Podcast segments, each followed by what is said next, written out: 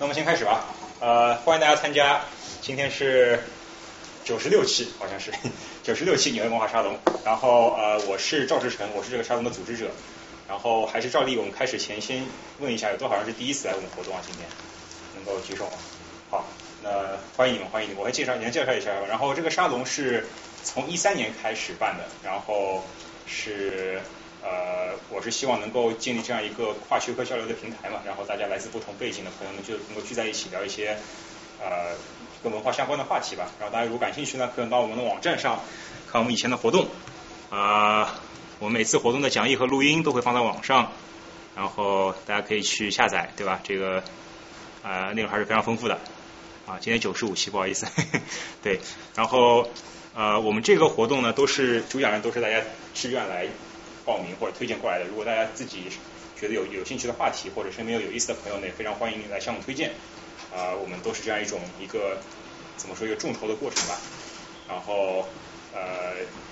今天我们非常荣幸邀请到这个吴亦成，啊，吴亦成，大家看我们介绍也也也知道了，吴亦成，首先吴亦成是非常高兴，非常感谢他远道从这个波士顿赶过来，今天一大早赶过来，然后来给我们讲这个关于流行音乐歌词方面的沙龙。因为呃，我们我们这个沙龙不光在纽约有，在这个美国各地很多城市都有，包括在波士顿，然后波士顿亦成在一开始在波士顿讲过一期同样话题的沙龙，然后因为各地好沙龙的录音我都会听，然后我听了之后非常喜欢，我说能不能邀请来我们纽约讲，然后亦成就非常。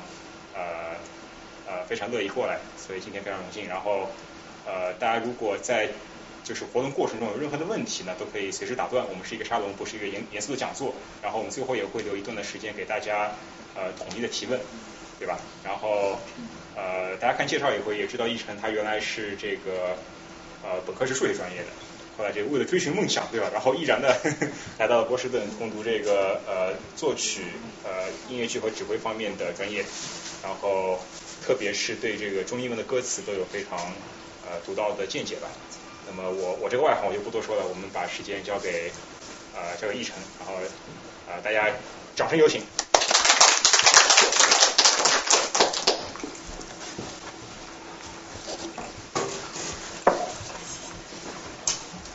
那个谢谢大家今天能过来。然后我刚一开始的时候看那么多座位，我就跟赵志成说，就我我几年前在新东方做过老师嘛，然后后来呃辞了职之后去的伯克利上学，我说我自从新东方辞职之后就没有看到那么多座位摆在我面前那种感觉，除了演出之外，所以发现好像今天有点做做老本重拾老本行的感觉，蛮紧张的，比演出紧张这个东西。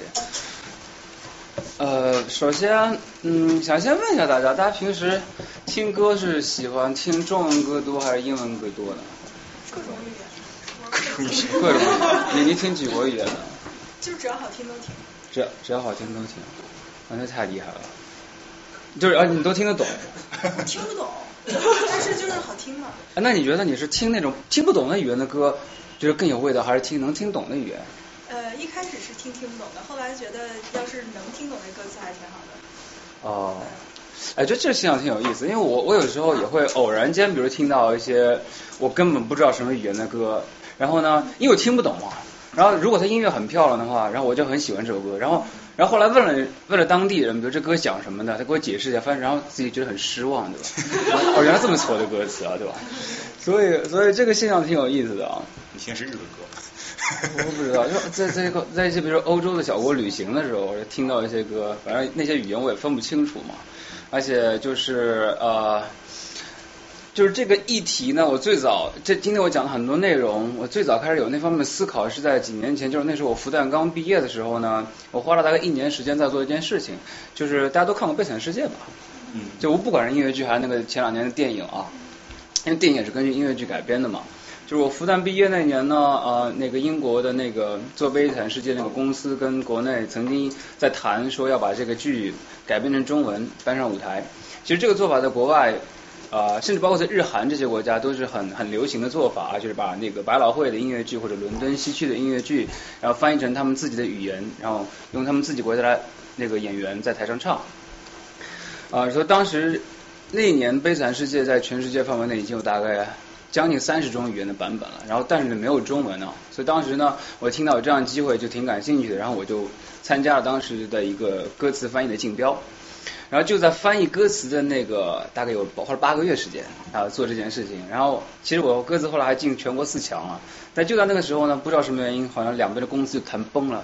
然后后来这个这个这个项目就黄了，到今天为止还遥遥无期的感觉，不知道什么原因，可能因为这段时间没有学生闹事儿这种事儿吧。哦，有人跟我说有政治原因，有有有有有有北京那边没钱了，怎么怎么样，反正这事就黄了啊。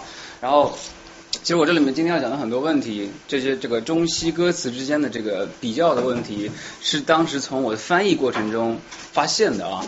就当时举个最简单的例子，当时。《悲惨世界》里面的一首歌摆在我面前的时候，发现这样的歌，至少在我们中文的华语音乐里面，不管是严肃一点的流行歌曲，还是比较平民化的流行歌曲里面，都没见过。首先，它那个曲式、那个结构就不是我们常见，比如说主歌、副歌这样子。然后呢，最再细节到，比如说某一段歌词，它押韵的方式跟中文是完全不一样的。这我们都要会细呃。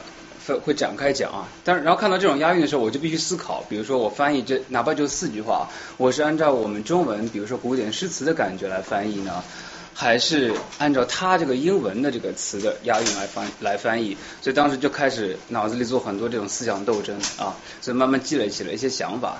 后来到了伯克利读书之后呢，上了英文歌词写作课啊，明白了这当中很多很多关键所在，为什么英文歌词原来是这么写的。然后再把当年的那些翻译当中想到的问题结合起来，慢慢的就扩充了一下这方面的思考。所以就几个月前就把这些东西跟波士顿的一些朋友分享了一下，然后也很有幸今天能够把这些东西再带到纽约。啊，来看一下，我今天主要是从这样几个方面来讲啊啊，就是前五个方面，呃，先做几点声明啊。就第一呢，呃，就是你们这有。有有学音乐的吗？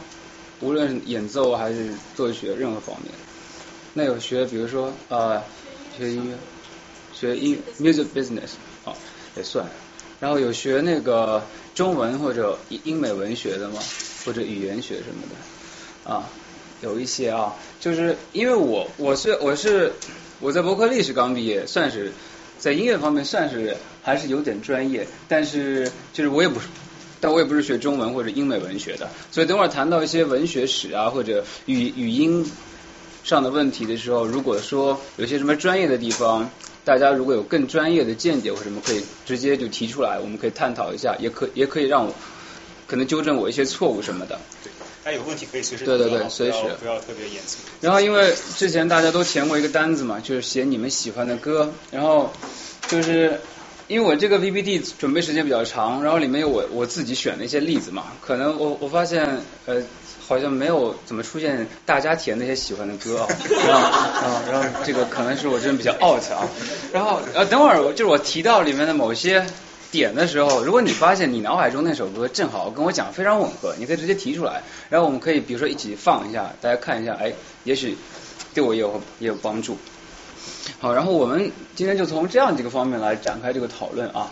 在波士顿的时候，我就讲了前五点啊：历史、曲式、格式、视角、语言。这个新手上路是我后来加上去的。为什么呢？因为我这几个月里呢，写了很多歌，主要有几首歌是我国内有个朋友，他刚开始写歌词，就兴趣爱好，然后知道我在这学音乐，然后就写了点歌词的小样过来，说：“哎，能不能帮我谱个曲，或者帮我改一改什么的？”然后呢，这么几首下来之后呢，就是我一直在改他的歌词。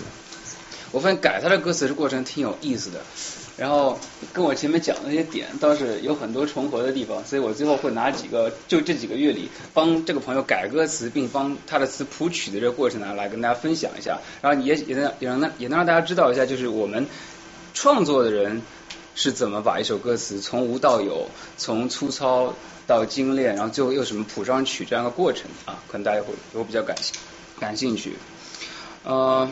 我们先来看一下这个流行音乐，尤其是歌词方面的这个历史啊。嗯，因为我们讲英语也讲中文，我们分开来讲。首先就是我们先看一下欧美流行音乐啊。想先问大家一个问题，你知道就是所谓的我们说欧美流行音乐，它的这个最早那个起源是怎么定义的吗？就这个流行乐这个概念是怎么产生？什么时候？什么地方的什么音乐啊，算是可以看成我们现在所所谓的流行音乐这样一个源头，知道吗？最早是摇滚乐出来的。是什么年代呢？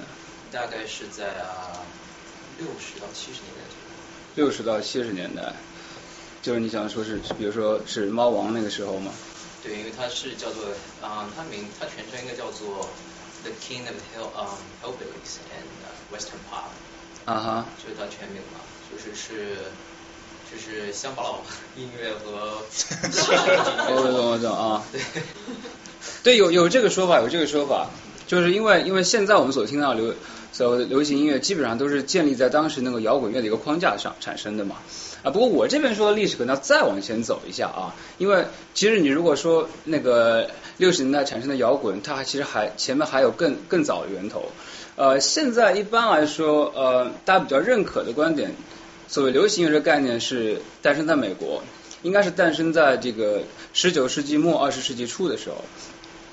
然后呢，是最早的音乐是布鲁斯，所谓流行最早是布鲁斯啊。然后其实你看最早的摇滚，那个摇滚听起来都是很布鲁斯的，所以就是和弦都是布鲁斯。然后呢，那布鲁斯呢就是那些就是美国这边呢其实就是黑奴，黑奴的所谓布鲁斯就是黑奴的劳动号子。就是就是黑奴在劳动的时候，非常苦啊，然后呢非常苦日就开始发出一些叹息，然后这些叹息慢慢的变成了歌词，慢变成了音乐，然后抱着把破吉他在那在那弹，然后就出来这样一种区别于人类历史上任何一种音乐形式的音乐，变成了布鲁斯。然后音黑人非常有音乐天赋啊，尤其是黑人一在在美洲大陆接受了白人带过来的他们的古典音乐的传统，并且他们。啊，结合了那个教会里的音乐，那些黑人那时候被逼着没办法，也要去教堂。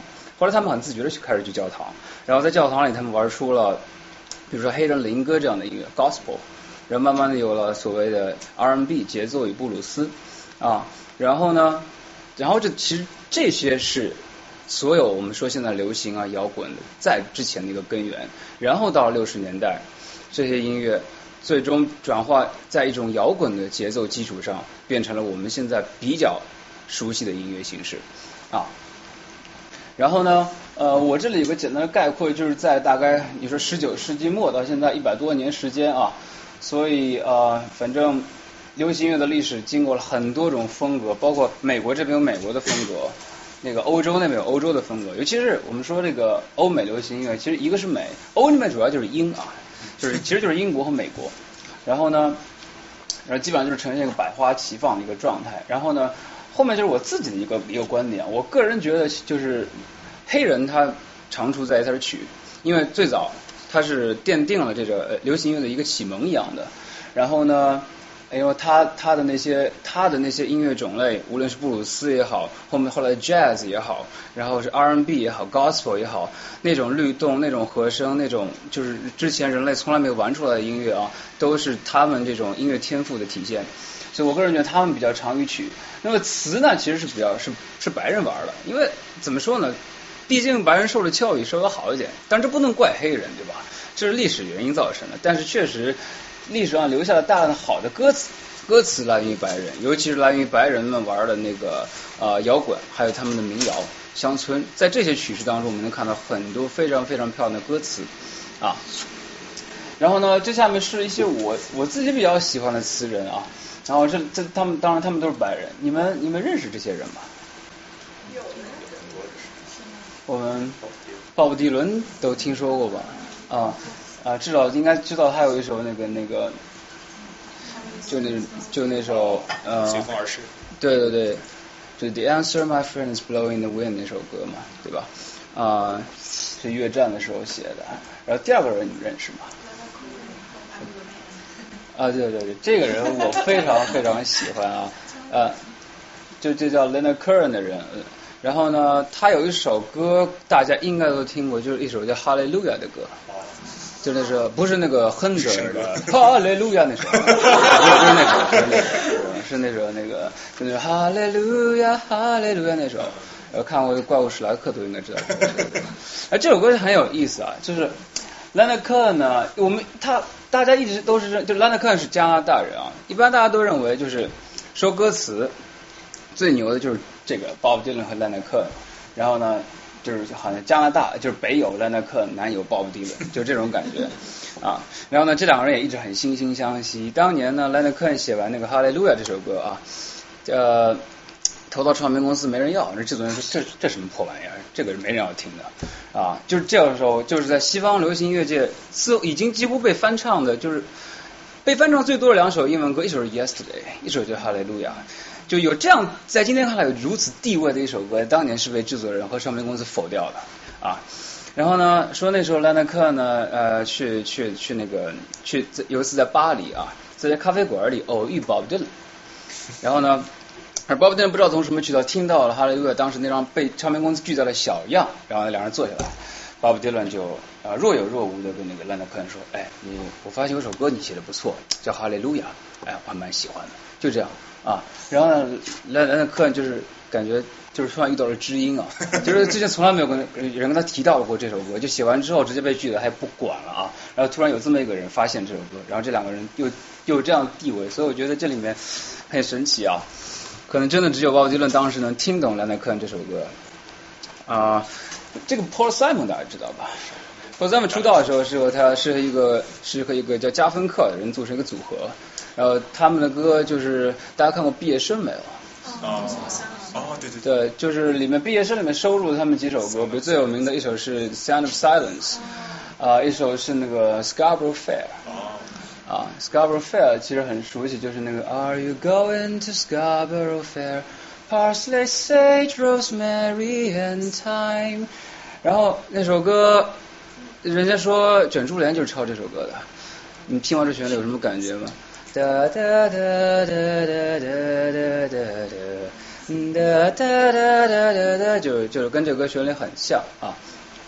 就是，然后当时不是刘欢很喜欢卷珠帘嘛，说，哎呀，对啊，就说他，哎呦，你怎么用了这种中古调式啊，就是这种文字结合啊，什么什么的。然后想说，这这个人家其实其实老美就是六十年代就玩出来了啊。当然我也不知道霍尊是抄的还是怎么样，但是其实卷珠帘我他旋律其实还是写的蛮蛮妙的啊。我借鉴过抄袭在文艺界那司空见惯的是吧？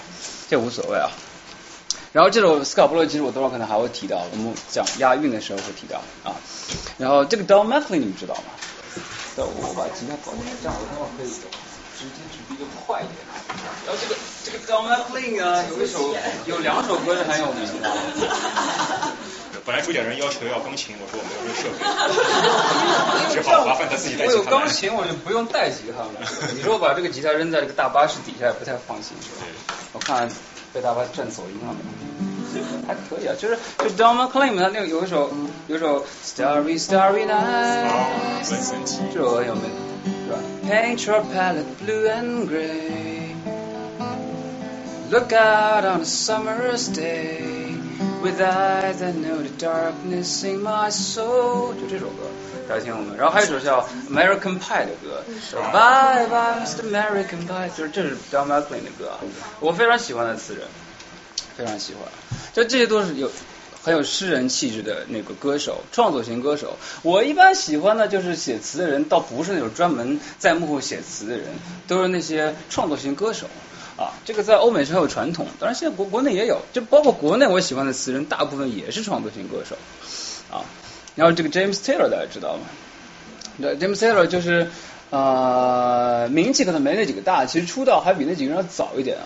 他是他是马马马省人，所以在我们学校大家都挺蛮粉他的。然后他的弟弟还在我们学校教书，给老头教吉他的啊。等我们会有他的例子啊，所以我们等会儿再讲。Johnny Mitchell 也是加拿大人。然后我发现大大家填表格的时候有人提到他的歌很喜欢，那个什么 Both Sides 呢，是吧？对对，Johnny Mitchell，加拿大人写词啊，就都都很有诗人范儿的那个。Leonard Cohen，就是 Leonard Cohen 和 Johnny Mitchell 啊，呃，好像还有还有有一腿的当年，应该是我没考证，我也是有一腿的啊。对，然后要是 John Lennon 都知道的对吧？哎，这个人我不说了啊。呃，然后然后 Sting 知道，Sting 啊，Sting 也是英国人啊，从从从那个 John Lennon 开始，这几个人都是英国人啊。然后 Sting 就是 Sting 有几首歌，比如说那个嗯 Shape Shape of My Heart。就是那个这个杀手不太冷的那个片尾曲啊，他写的啊，也是太很有诗人范儿的啊。然后 Bernie Taupin 这个人大家可能不是很熟悉，但这个人呢，他是帮埃尔顿约翰作词的。这埃尔顿约翰百分之九十几的歌都是这个 Bernie Taupin 写的啊。然后那个 Tim Rice 大家知道吧？你现在如果跑到那个剧院区那边啊，大概有好多海报里的剧是这个人写的词。呃，那个《狮子王》就是他写的词嘛，《狮子王》就是他写的词，然后就是他跟那个一个叫 Andrew Roy Webber 的人写了很多剧啊啊，然后呢，他帮 Elton John 也写了很多，会写了很多剧，比如 Andrew Roy Webber 最早的几出剧，什么啊贝隆夫人呐啊什么什么 Jesus 啊 Jesus Christ Superstar 都是他们会写的。然后就最后这几个人都是写音乐剧的。这个 Oscar Hammerstein 大家知道吧？大家总会唱《雪绒花》吧？就是音乐之声啊，就是他写的，而且是音乐之声是 Oscar Hammerstein 封笔作啊。然后他他和那个他当年的作曲的搭档啊 Richard Rogers 是开创了就是百老汇当年音乐剧一个新的时代。就从他们开始，音乐剧的歌词跟戏剧的结合就特别的紧密，不光是主人公在那抒个情而已，就一首歌的歌词的第一句和最后一句之间有非常长的一个戏剧的一个跨度，有时候甚至有时间的跨度啊。然后这个 Steven Sondheim 啊，也是写音乐剧的。呃，纽约这边现在前几年还有一个 Steven Sondheim 剧院，他呢就是写呃戏剧故事都知道吧，戏剧 West Side Story 啊、是他和伯恩斯坦当年一起写的，包括后来还有理发师陶德那些比较有实验性的剧啊，都是他写的词。就简单说一下，就是我，其实也不是光是我喜欢啊，也一般都是大家也公认的西方的词坛的一些高手。啊，然后华语歌词呢，我我一个人就先不报过来，因为大家知道跟我知道估计差不多。然后我就简单的说一下这个这个历史发展，华语音乐的流，它那个历史发展就跟欧美不一样。欧美有时候一个很可以很清楚的界定，它是从黑人的 blues 开始的，但是华语流行音乐它这个起源头在哪儿，其实有不同的说法。啊、有一种说法可以追溯到上世纪二十呃二二三十年代，在上海，因为上海那时候嘛，全是老外，你看老外啊，那个繁荣程程度也是远东之最，所以呢，其实那时候音乐很发达。我我我我可以想象当年上海滩的流行音乐的，大家听的东西，就是那些那那些老外或者那些那些所谓上海大班们，他们听的音乐跟美国那时候当年听的是一模一样的，大家接受的这个熏陶是一模一样的，对吧？然后呢，呃，然后然后当时呢，在上海其实有很多的爵士乐酒吧什么的啊，然后当呃导致我们当时上海本地的一些音乐人，就是他们跟美国的音乐人一起玩什么的，他们也懂了一些东西，所以他们创作出了一些在当时看来挺不错的作品。比如说当时有一位上海的作曲家写了一首歌，那首歌呢后来被翻成了英文，然后在美国的流行榜单上是拿第一的，然后做了好久。你知道那首歌是什么吗？玫瑰玫瑰我，对对对，玫瑰玫瑰我爱你，知道这首歌吧？陈歌辛是吧？对对，陈歌辛，对，作曲叫陈歌辛。陈歌辛的名字大家可能比较陌生，陈刚。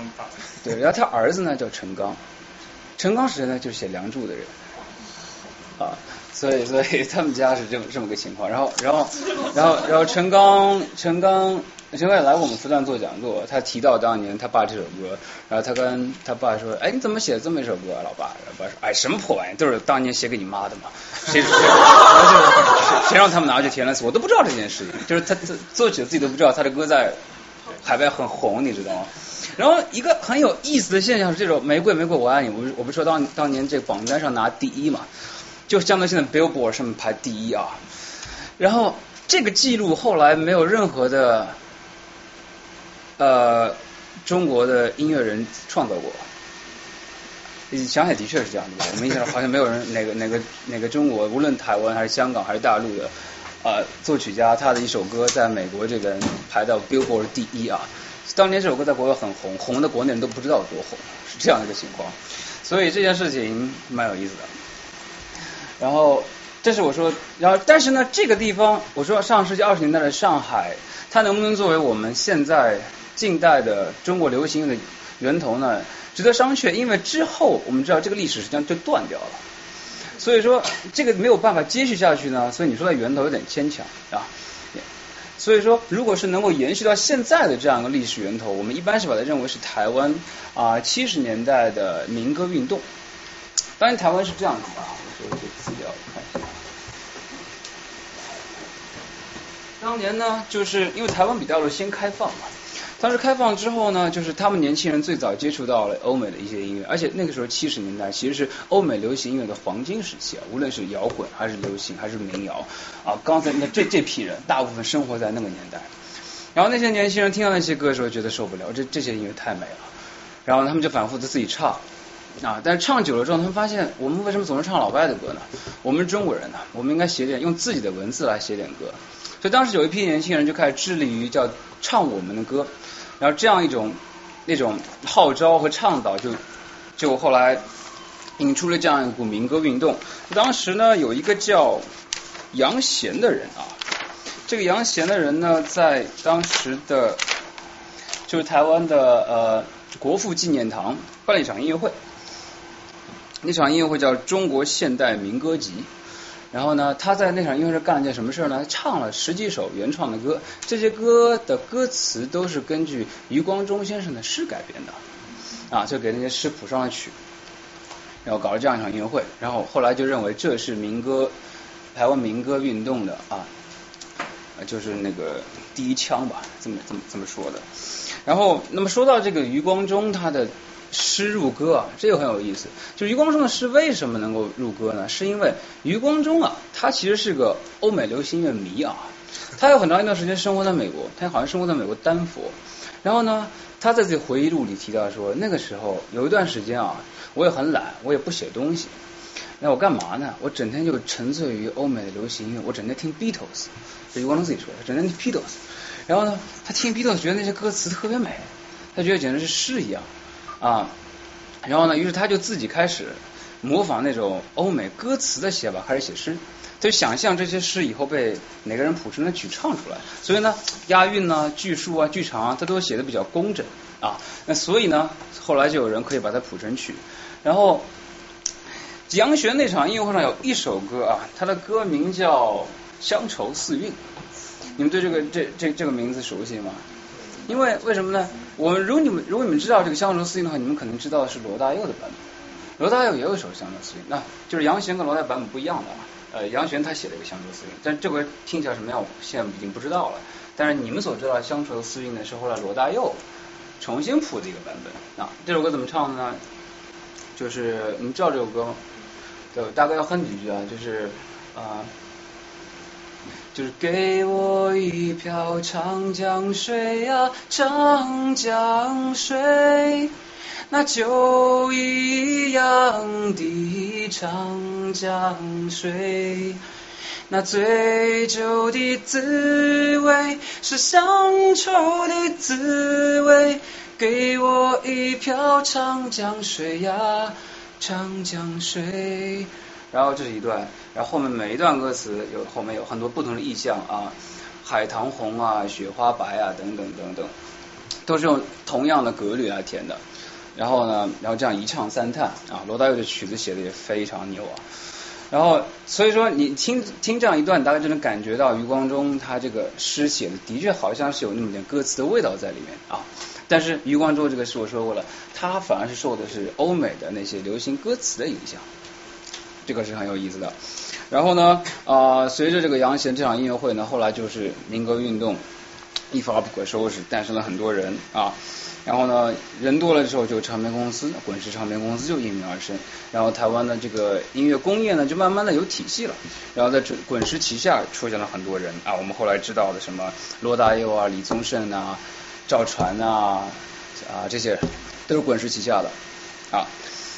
那么当时台湾那个民歌运动有那么两个主要的流派，一个就是呃用现代汉语来填词写歌啊，还有一类呢就是他们比较复古，就是他们模仿模仿那个汉乐府那种方法，他们就是觉得就是拿啊拿古诗词入歌，然后写我们的，因为乐府其实当时就是民歌嘛，民歌的歌词，他们想做一种现代乐府这样一种感觉。然后呢，比如他们就填拿了，他们直接拿了很多古体诗词，甚至直接直接甚至直接拿了很多啊乐府时期的作品来谱曲。而这里面呢，有一些其实现在还在传唱，比如说我们很熟悉的《水调歌头》，就是那个时候写的啊。那么写这个曲子叫梁鸿志啊，梁鸿志这个人我也挺喜欢，他还写了比如说《恰似你的温柔》那样的歌，他都很经典啊。这都是民歌运动中的一些人物。然后就有了我刚刚说的李宗盛啊、罗大佑啊这一批啊。那么这是，然后然后到了大概八十年代，那么到了我们大陆啊，然后开放之后，然后也有了这个东西，然后那我们的代表人物大家都知道，比如说第一声吼是崔健发出来的，所以然后呢，就是这里有个区别，就是台湾最早的那些音乐呢比较偏民谣啊，就是比较偏，比如说就就就就这几哥们儿这种音乐。啊，然后大陆一开始呢就直接摇滚，对，因为刚刚经历了那个那个时代啊，必须有点声音要发出来，而且那种形式好像不过瘾，所以呢，像大陆呢八九十年代摇滚就特别火啊，这当中也诞生了很多有非常有分量的歌词，那老崔子的作品就不用说了，我们待会儿也会举例啊，然后包括后来呃九十年代有高晓松为代表的校园民谣啊等等啊，然后还有一些商业化的流行歌曲，一直到现在。那么我自己有一个也不可能不太恰当的总结，就是我觉得台湾开的先河，他们比较仿欧美啊。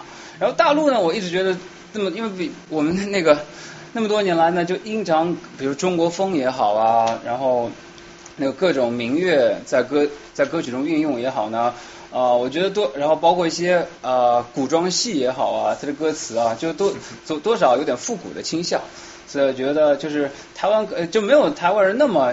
喜欢模仿欧美，我觉得，所以呢，我觉得就有点秀祖宗这种感觉啊。然后总体上呢，无论台湾大陆，就华语流行音乐，我个人还是觉得比较重词轻曲。这可能跟我们这个那个历史发展有关。比如说，那个有一次高晓松在小说里面发表过一个观点，说汉人无音乐，大家有没有看到过。啊，当时当然被国内乱骂是吧？他就觉得就我们我们是个诗歌的国家，对吧？就自古就诗人很受追捧啊，这儿一个塑像，那儿教科书里捧一笔，然后音乐家就比较轻视啊，大家就可能也不太知道古代有什么音乐家，对吧？知道的弄不好是个瞎子什么的，对吧？是是这样的，对吧？我就从来不知道古代有什么音乐家。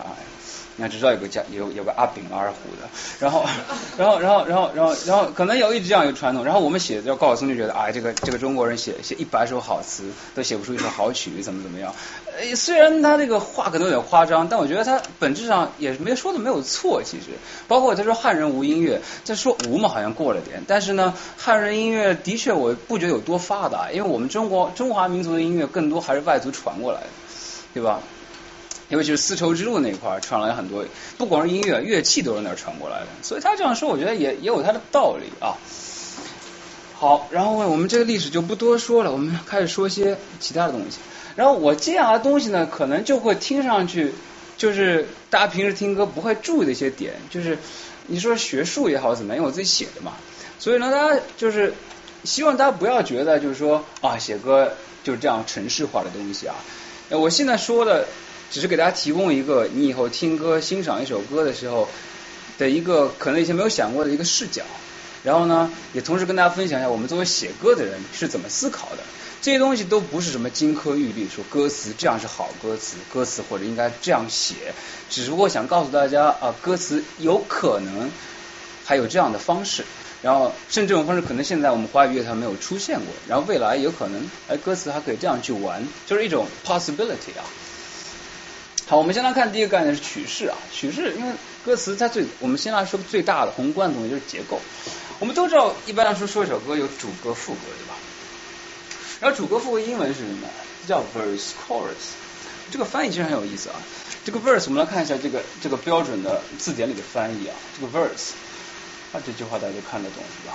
然后 chorus，chorus 跟 verse 区别就是一方面接在后面，另一方面它是一个就。比较重复性的，然后是大家一起，最好是一起唱的一段东西。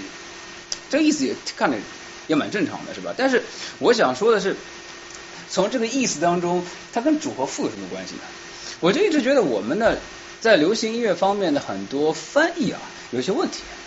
你说这个这个主，这是人家 verse chorus。是是是从这个这个这段歌的它的功能上来定义的，是吧？但一变成汉语呢，就变成主歌副歌，就感觉好像你 verse 拿的工资比我 chorus 高一样。我说这这这没有什么关系，我觉得。然后然后因为我说这个翻译，其实一大家思考问题的时候带着语言思考，你一旦翻译上不准确，我其实觉得对创作人有时候会有有种错误的引导啊。所以这类翻译还会有很多问题，我们等会儿再讲。然后我们就不管什么主和副歌，我们就来看它原版的这种真正的意思啊，verse or chorus。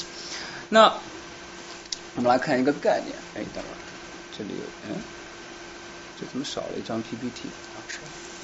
哎，等会儿，等会儿，这个是按照我的顺序的吗？是什么内容？可以把那个 PDF 呃 PPT 打开。PPT 在什么地方？在我之前加了一张 PPT。没事，你你放我，我可以直接讲，就是好。呀，走。你说原来那 PPT 是吧？对对原来 PPT。行，那你先讲。好的，就是嗯，我在博我在那个博客里学写歌的时候呢，老师经常，老师跟所有学写歌的人强调一个词，叫啊叫 repainting，就是 re 就是重复，然后 painting 就是画画啊。这词什么意思呢？他说这样的，因为我们刚刚说那 chorus 是吧？chorus 它就是接在那个主歌后面要不断的被重复的这样一段东西。然后什么叫 repainting 呢？就是说你的这个第一段主歌完来唱一段副歌。大家平时觉得，你们觉得这个副歌啊，就第二次出现副歌的时候，它应该是跟第一段副歌一样好呢，还是变一下好？变一下，这怎么变？是完全改头换面，就是保持主体变几个字，这样子。意思上也是有澄清的意思。哦哦，给你个例子嘛，就第二段副歌跟第一段副歌不一样。是歌词是对歌词，因为音乐是肯定要一样的，对吧？大家现在脑子里能够想到哪首歌它的副歌就是第二段副歌跟第一段副歌呃不太一样的，或者很不一样的？他来听我演唱会，我觉得那副歌其实蛮像，都是有点小变化。对，我说就是小变化是可以的，在主体一般来说还是对这关键句子它一般不会变吧，是吧？然后就一般来说副歌啊都是那种哦，这是跟那一样，跟那一样。哎，是这样的。完了，不管了，可能是失误啊。行，现在是我我可以讲，我可以没关系。好，然后正常情况下副歌它最好是，其实就是呃能能其实能不变最好不变，它就是两个每个主歌主歌可以变，然后后面接同样一段副歌。然后我们老师给我们讲一个词叫 repainting，它什么意思呢？就是说你这个第一段主歌唱完之后，接了一个副歌，然后那么第二段主歌唱完之后，你不是接了个同基本上没有变化的副歌吗？怎么样写这个副歌能够让你重复这个副歌的时候，大家能够不去换台？因为我我不想听重复的东西嘛，对吧？我我想听到新的东西。其实最高超的副歌的写法是这样的，它其实真的是一个字都不变，顶多换一两个字，但是你听到同样的副歌，你的感觉变了。然后我们学老师就把它叫做 repainting 的意思是说，用第二段主歌去重新给那个没有变过的副歌去上色。这个逻辑上就能理解吧？好，然后然后这比较抽象啊，我们来举一些例子啊，我们来举一些例子。就是我再解释一下为什么这个副歌最好不要变啊，因为你一变呢，说实话对于我来说我不好记，你知道吗？我们刚刚不是看定义嘛，我们看定义啊，我们说副歌就是最好大家跟着我一块唱，对吧？我开演唱会，我在台上，我唱到副歌，我第一遍你没听过，第二遍唱的时你最好跟我一起唱。我要第二遍副歌对吧？换个词你还得先听一遍，你就没法跟我一起唱了，是吧？对吧？然后然后大家一起跟我一起唱有什么好处呢？我们当时老师是这么讲的，很有意思啊。他说他说你们副歌千万不要变，因为我有生物学的基础。我们当时全班想，我要死，你一个写歌的老头还有什么生物学基础？他说 他说你们知道吗？他说啊，你们大家都知道，人在兴奋的时候，大脑会分泌呃脑垂体会分泌多巴胺，是吧？我们我不是学生物的，也可以给我纠正一下，应该是这样。然后呢，老师说人类只有在三种情形下，大脑会剧烈分泌多巴胺，剧烈啊。哪三种情况呢？第一种大家都知道是性高潮的时候，剧烈分泌。第二种就是人要当保护同类的时候，尤其是当男性要保护女性或者女性保护孩子的时候，他会剧烈分泌多巴胺。他说还，然后笑戏的时候还有第三种情况，你不知道吧？第三种就是当一群人在一起唱歌的时候。当然出题像个段子是吧？但是仔细想好像有点道理。你想这这就解释为什么很多很多宗教它一定要大家在一起唱歌，一唱就洗脑了，很有很管用，一唱就洗脑，真的真的真的真的我们。然后像我们有时候上那个一些呃 vocal workshop 的时候，有一种叫 circle singing，就一些一些一些歌手围成一圈，然后围成一圈之后，没有说唱什么歌，就大家即兴啊，然后一个人先发一个声音啊这样发出来，然后大家就跟着他一起啊。过了一会儿之后，你可以加什么加和声，然后你可以加其他的肢体，比如说突然一个人开始打节奏了，开始加 beatbox 了，或者有人开始在上面即兴一些一些一些旋律了，甚至有人可以即兴歌词，然后就在一种完全自发的状态下，大家一起唱歌，没有人告诉你唱什么，然后有时候真的会大家性情相投啊，然后然后。但我我不知道我是不是多巴胺剧烈分泌了，但是真的是能让人进入一种就是非常态的一种这种比较非理性的状态啊，所以可能有道理。我没有考虑中国，但有兴趣可以考证一下这三种情形啊，剧烈分泌。然后他说，你看，所以你写出一个不断被重复的副歌有多重要？当然在台上表演的时候，大家跟着一起唱，让他们感受性高潮般的快感。老师就这么说的啊，好像好像还挺有道理的。所以副歌最好重复。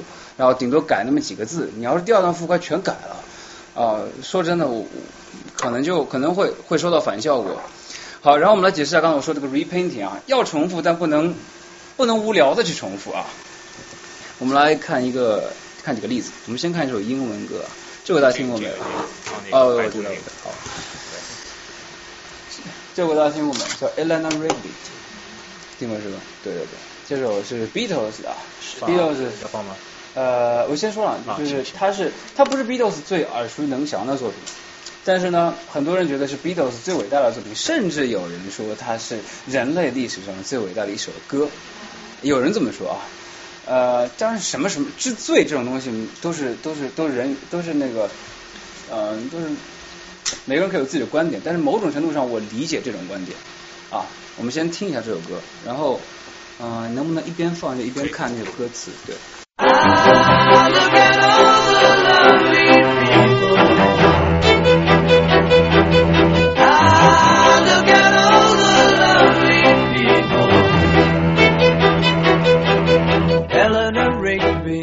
picks up the rice in the church where a wedding has been. Lives in a dream, waits at the window, wearing the face that she keeps in a jar by the door. Who is it for? All the lonely people. Where do they all come from? All the lonely people. Where do they all belong? Father Mackenzie, writing the words of a sermon that no one will hear. No one comes near. Look at him working, darning his socks in the night when there's nobody there. What does he care? All the lonely people. Where do they all come from? All the lonely people. Do they all belong? Ah, look at all the lovely people. Ah, look at all the lovely people. Eleanor Rigby died in the church and was buried along with her name. Nobody came, Father his hands as he walks from the grave. No one was saved, all the lonely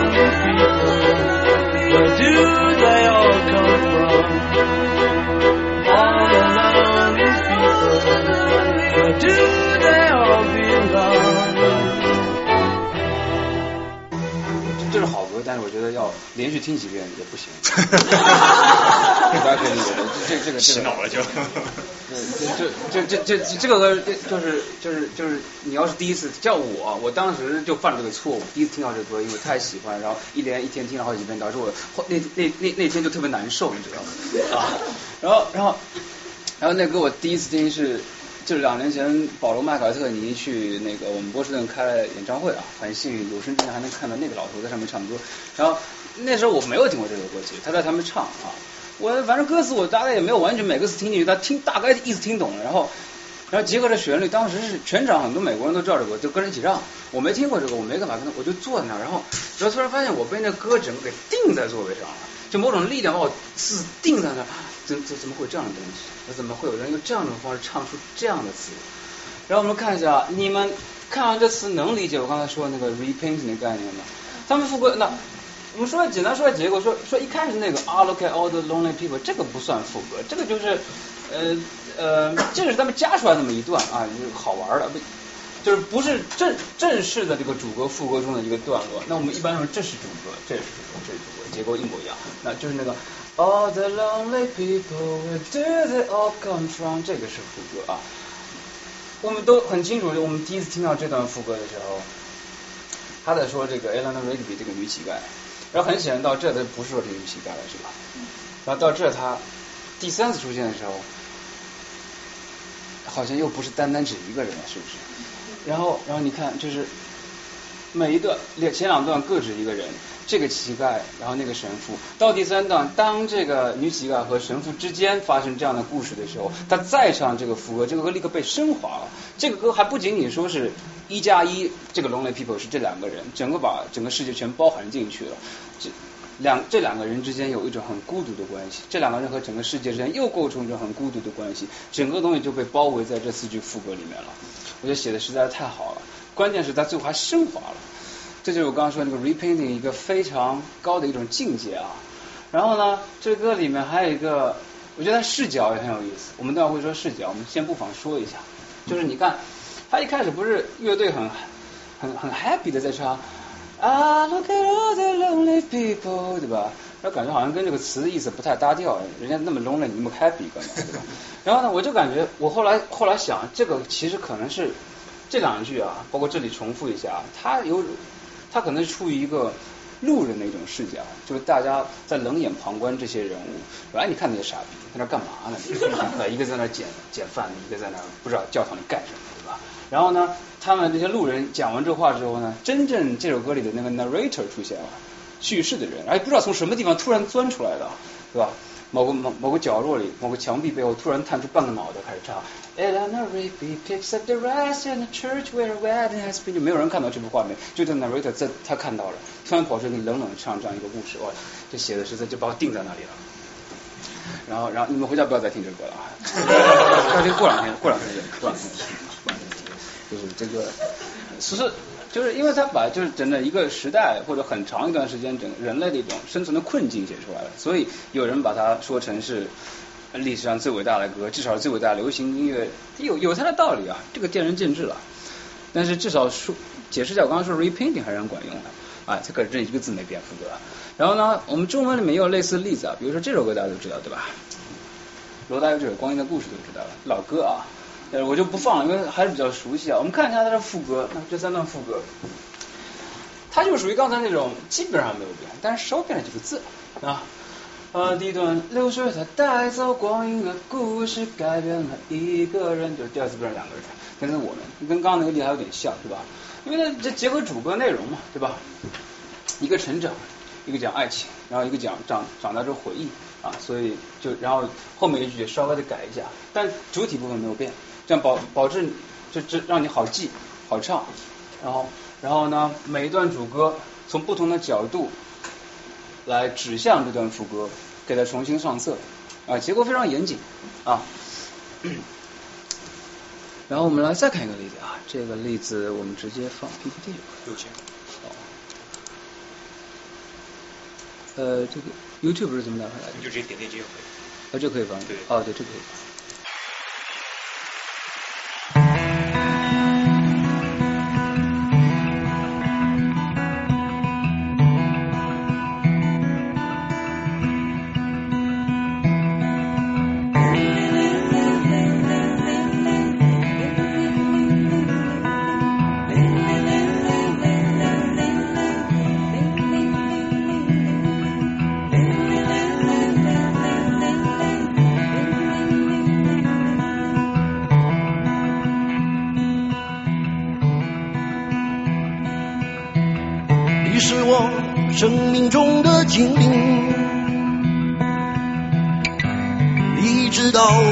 所有的心情，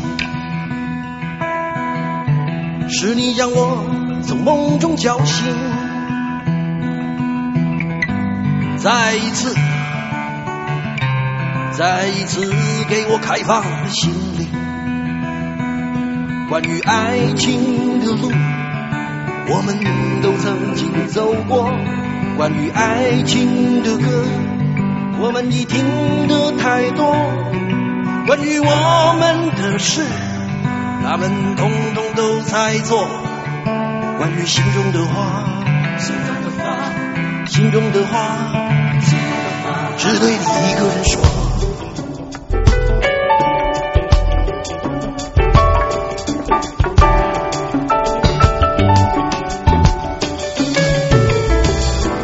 我所有目光的焦点，在你额头的两道弧线，隐隐约约，若隐若现，衬托你，衬托你腼腆的容颜。关于爱情的路。我们都曾经走过关于爱情的歌，我们已听得太多。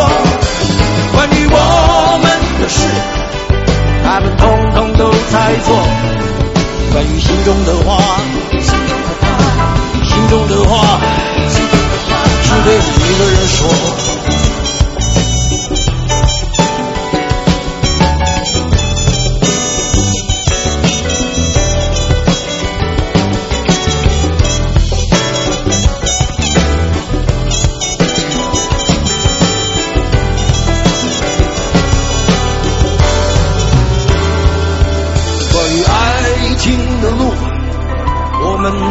曾经走过；关于爱情的歌，我们已听得太多。关于我们的事，他们统统都在做。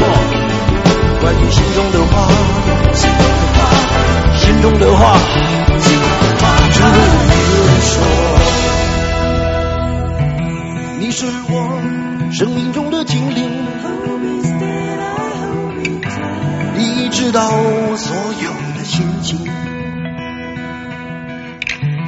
是你将我从梦中叫醒，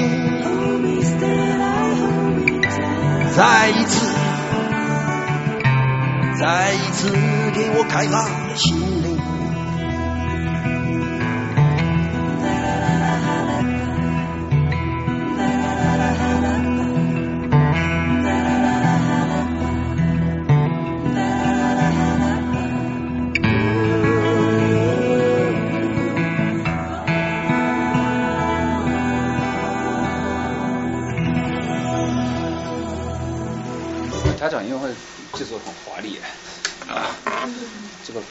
当时在波士顿讲的时候，我觉得这这这背后这个这个这个乐队感觉像从咱们学校出来的，就这个样子。嗯，这有个原本就是这样编曲的。这个好像没有，这段这段太花了，真的没有。一开始感觉好像不太像他原呃不是原就一开始的吉他和那个和声伴唱是这样，但这段后来加的啊。然后呃，这歌词应该还是可以很很很容易 follow 吧？大家能不能感觉到我刚才说的那个那个感觉？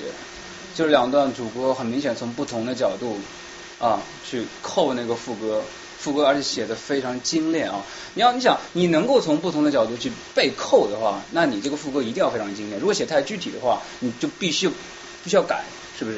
啊，所以好的副歌都是要练出来的。然后呢，呃，等会儿，我就用这个。哦，好，我用这个就行。我们来看这个，是这个对吧？对。好，啊，哎，我就特别喜欢就是那个年代的华语流行歌曲，罗李大罗罗大佑、李宗盛这些人。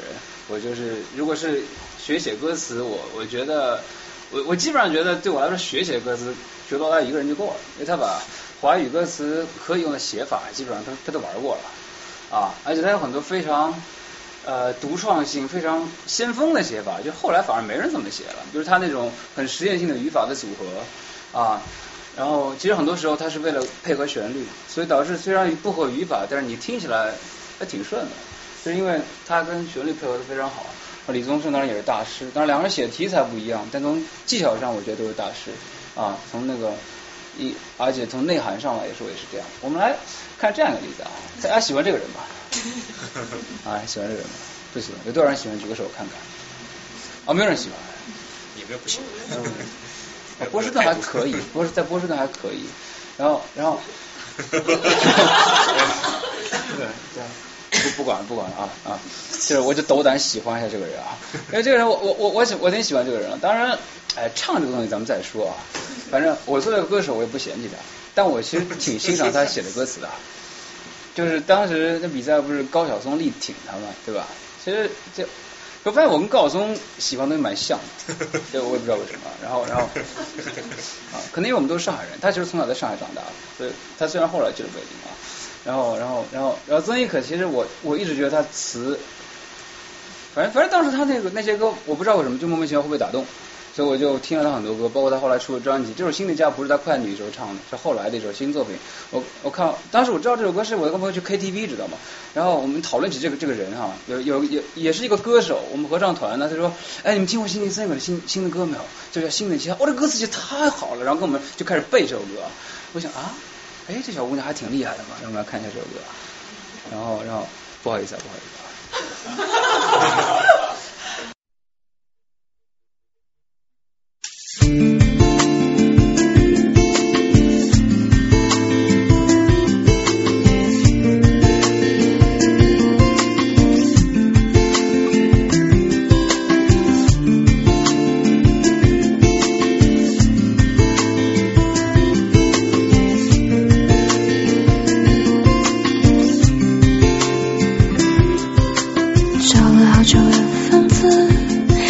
决定停在这里。落满灰尘也没关系，因为我已经没有力气。虽然墙角我的行李，随意再把台倒杯水给我自己，随意换个频道九点十七，然后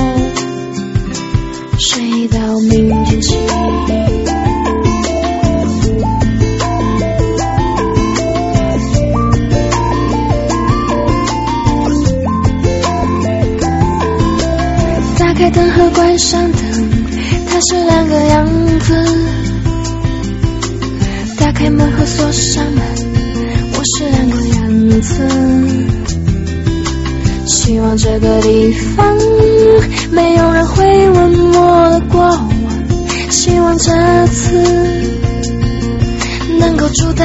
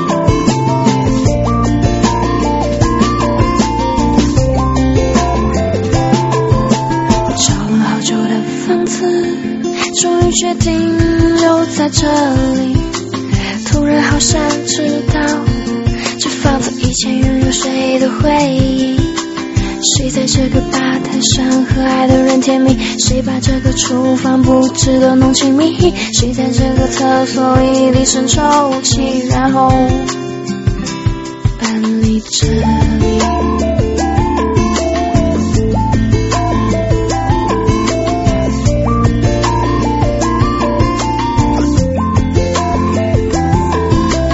打开灯和关上灯，它是两个样子。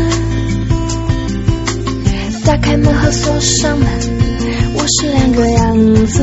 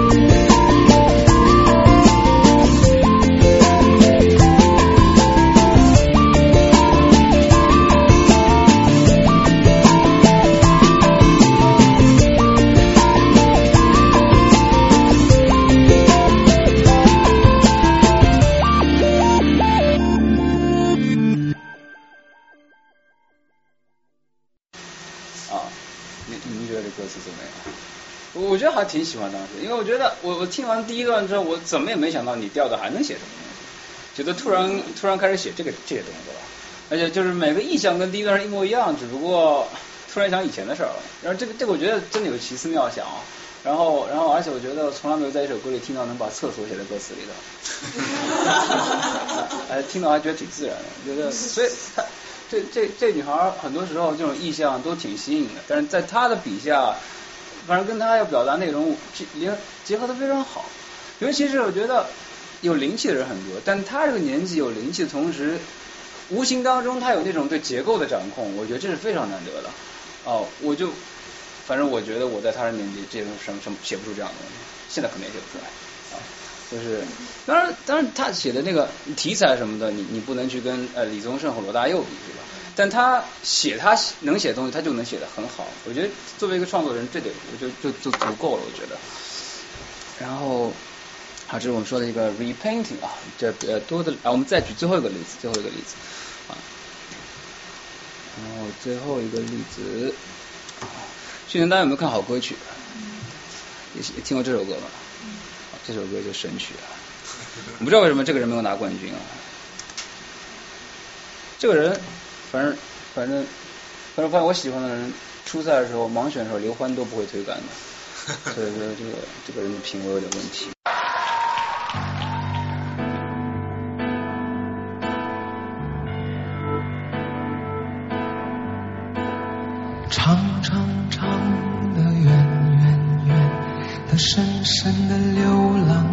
心间，叮叮叮的，咚咚咚的，悠悠的铃声在耳边。风儿带我来到一个地方，那里有一棵大树，树上有个老神仙，轻轻叫我的名字。他对我说：“放松，心。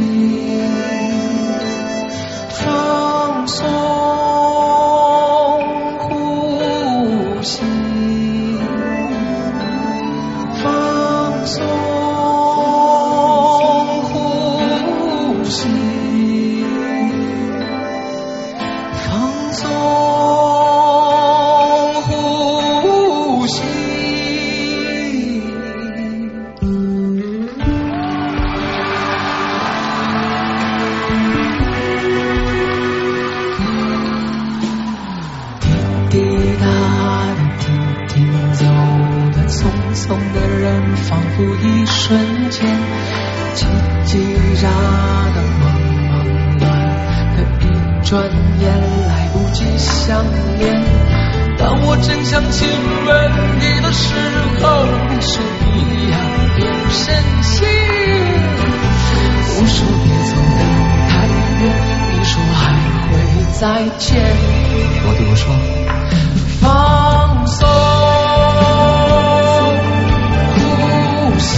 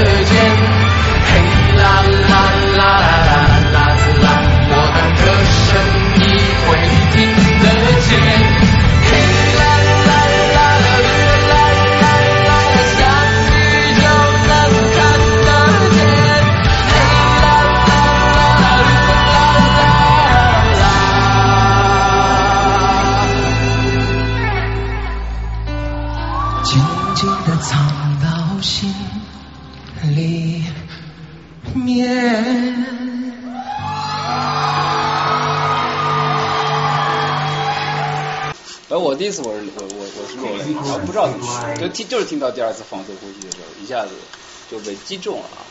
你你完全想不到他第二第二段就玩出这么一个东西来，然后而且是第二段才是他真的想写的东西啊！这个就是啊，这其实也也我觉得很好，能说明这个，哎，就就这个例子啊。然后当时刘欢就是那轮给他投了一个很重要的一票啊，占五分的时候，他的理由是，哎，我这个我发现这首歌有个很高级的技巧，就是你先在第一段设了一个套，我觉得这很高级，以后我媳妇也可以用一下，然后 然后我这其实就是这个这这个概念，而且你说要用好这个概念，其实很重要，就是你第一段不能把什么全写完了。他要是，其实他想写是第二段，他要第二段就把这个，他这个写给奶奶的啊。如果把这层意思第一段写完了，这就没意思了。在第二段也没东西写了。第二段要是再唱瑜伽音乐，没人要听，是吧？所以这个这个地方就是要你先留一笔啊。我觉得这是一个很成熟的创作的一个代表，就是你有真情实感，但是你先藏着不写，然后反而先用这样的一个方法，慢慢的把它再慢慢的流露出来，因为这比较符合听众的心理。就是我不是我我我，就是这是有一个有一个艺术创作一个规律吧，可能。好，我们就举这些例子啊，然后大家以后听歌有兴趣可以看到这首歌，哎，它的副歌第二遍有没有这种效果？因为说实话，它要是没这效果，你很多时候就换台了，或者卡拉 OK 唱到这个时候，哎，切歌切歌下一首，是吧？或者你就记不住啊。但我觉得好的歌它能让你定在那里。好，我们来看，然后这曲式呢，我们刚刚说是最常见流行歌曲中主歌副歌这样，其实，在欧美流行音乐当中还有很多的其他的结构啊，嗯，我觉得这方面他们比较成熟，因为发展的历史比较长，积累下了很多非常管用的结构，比如说，比如刚才我们说曾轶可那首歌呢，就是属于主歌副歌主歌副歌，然后这里有一个我刚说的连连接段，就是嗯不是在。不在这里，就是 verse，对，就是主歌，然后这个连接段英文叫 pre-chorus，就相当于去副歌这块跳板，然后跳到了副歌，然后第二次也是这样。然后如果你有这样三块东西作为基础的话呢，后面这个变化，比如有时候你第二段想让它有个意外意料之外的感觉，你可以把这个 pre-chorus 去掉，人家以为你要唱这段，你直接跳到副歌去了，或者怎么怎么样啊，它就材料一多，你就可以玩的东西就多了。然后我这里强调一下这样一个趋势啊，它叫。这里有一个词叫 refrain 啊，这个词说实话我不知道中文怎么翻译。这也是我前面提到我们的翻译之间的一一些漏洞，就有些词它翻的不准确，有些词它没有翻译，我就不知道这个 refrain 该怎么翻译。如果你查字典的话，它它会说什么呃咏叹呐、一唱三叹呐、叠唱什么的，我反正觉得好像都不是很准确。至少在流行音乐的范畴里，没有人提到过这个词。它是什么意思呢？就比如说。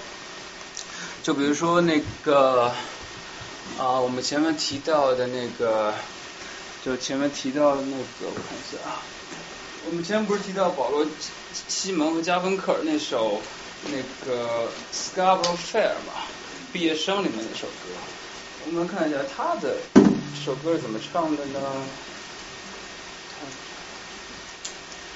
嗯，比如说。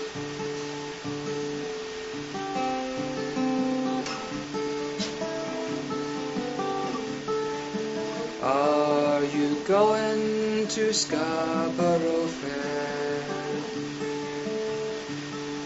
Parsley, sa- parsley, sage, rosemary, and thyme. 好久没有练琴了。Remember me to one who lived there. She once was a true love of mine。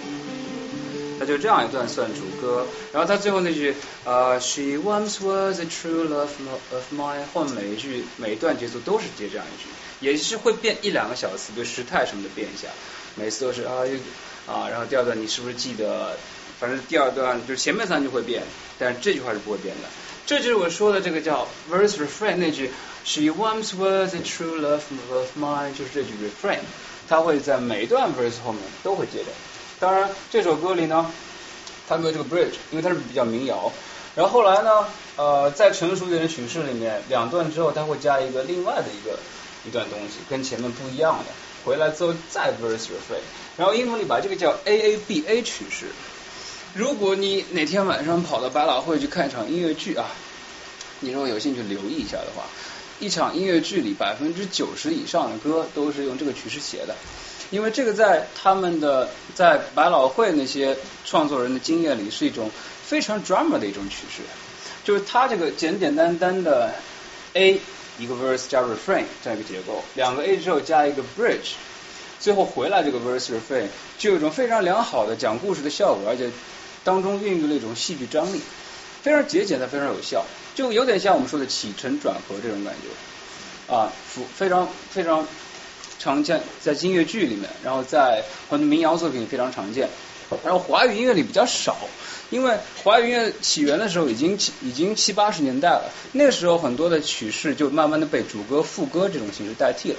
所以我们华语音乐这样的曲式比较少，但现在国内也开始有人写音乐剧了。就是我在博客里主要学的就是音乐剧啊。国内如果说以后要推广音乐剧的话，我是觉得是离不开这个曲式的，因为这已经被证明是一种非常强有力的一个表达的结构。如果完全用主歌副歌的话是有限制的。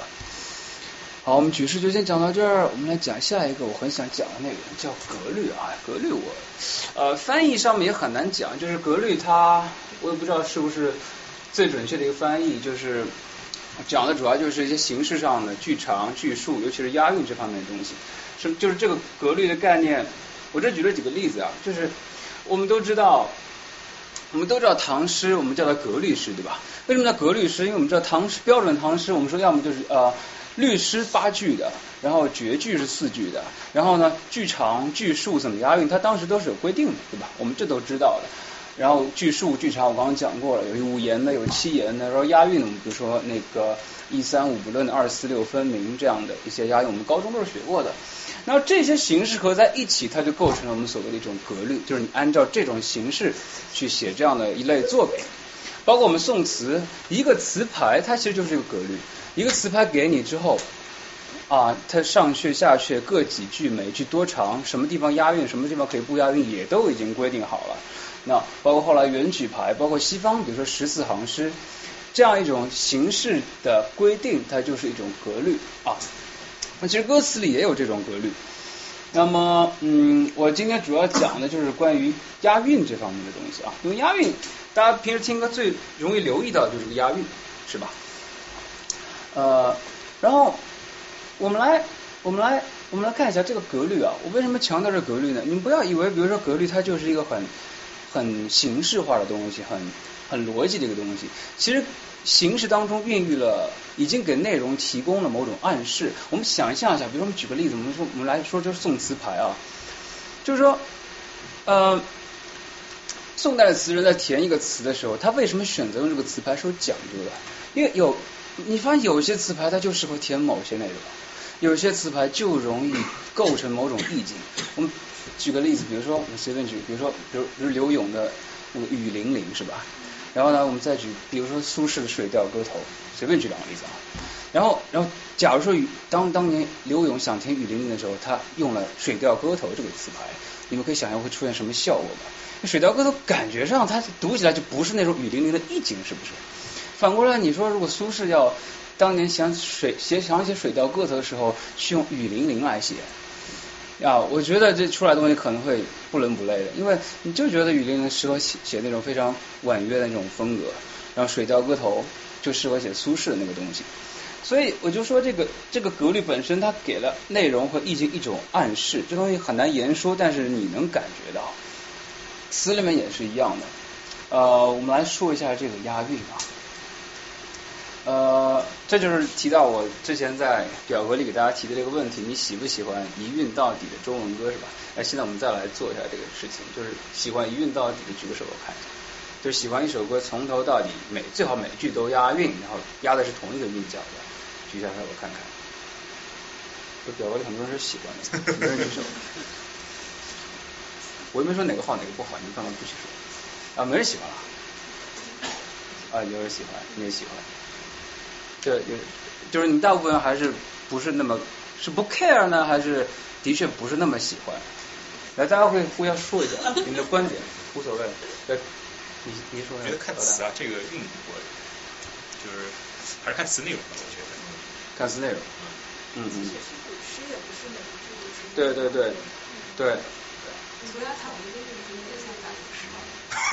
对对对对 对，他们俩说的都对哦。就是我，你看，你看古诗其实也不是每句都押韵的，是吧？其实你很难找到哪首唐诗真的是每句都押韵。呃，四言的可能还有啊，四句的可能还有，就绝句可能还有。你要说律诗八句的全押韵，好像还挺难找的。但的确是我刚刚说过一三五不论二四六分明，它这个一三五不论不是说你一三五，就是说说起来是可押可不押，但很多时候你发现不押比押的效果好。啊，尤其而且是四句的话，有很多人不是就是一二四是押韵，第三句它跳出去，对吧？这就像我刚刚说 A A B A 它起承转合，你转的时候，哎不押的效果反而比押好，对吧？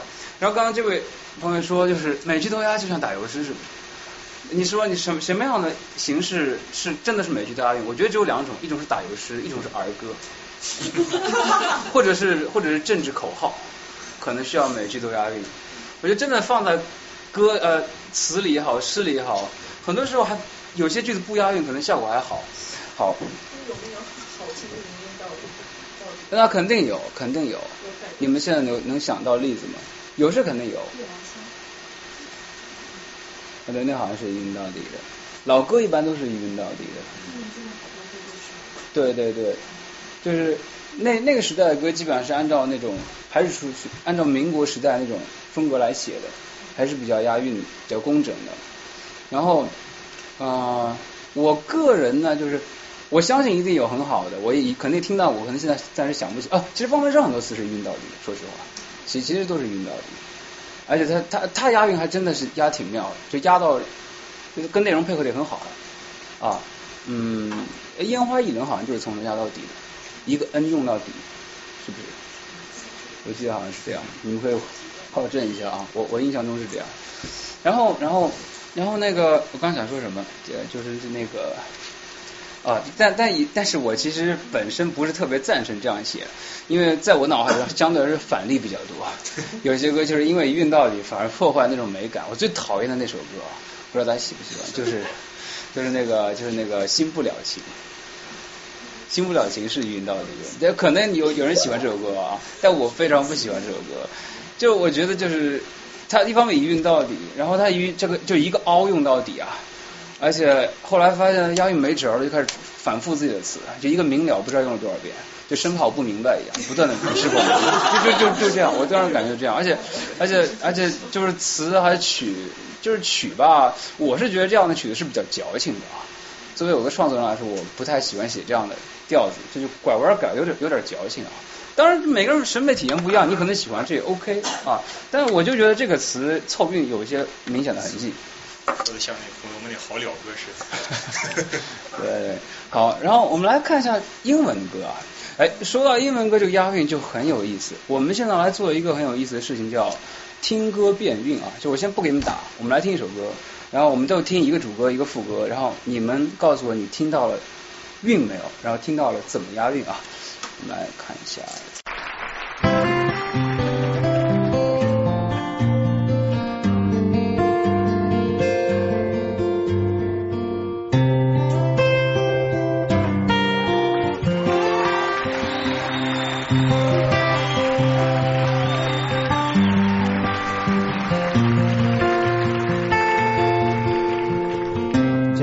Yesterday morning, they let me know you were gone. Suzanne, the plans we made put an end to you. Walked out this morning and I wrote down the song.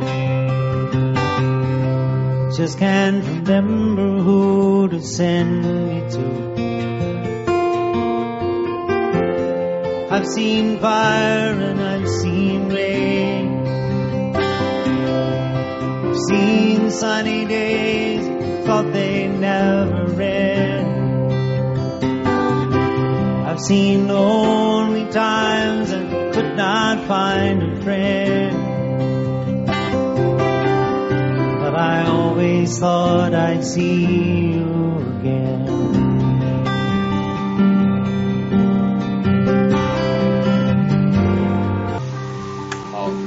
先听到这里。有谁至少能把每个韵脚都听清楚的吗？来一个，哎，你先说，你先说。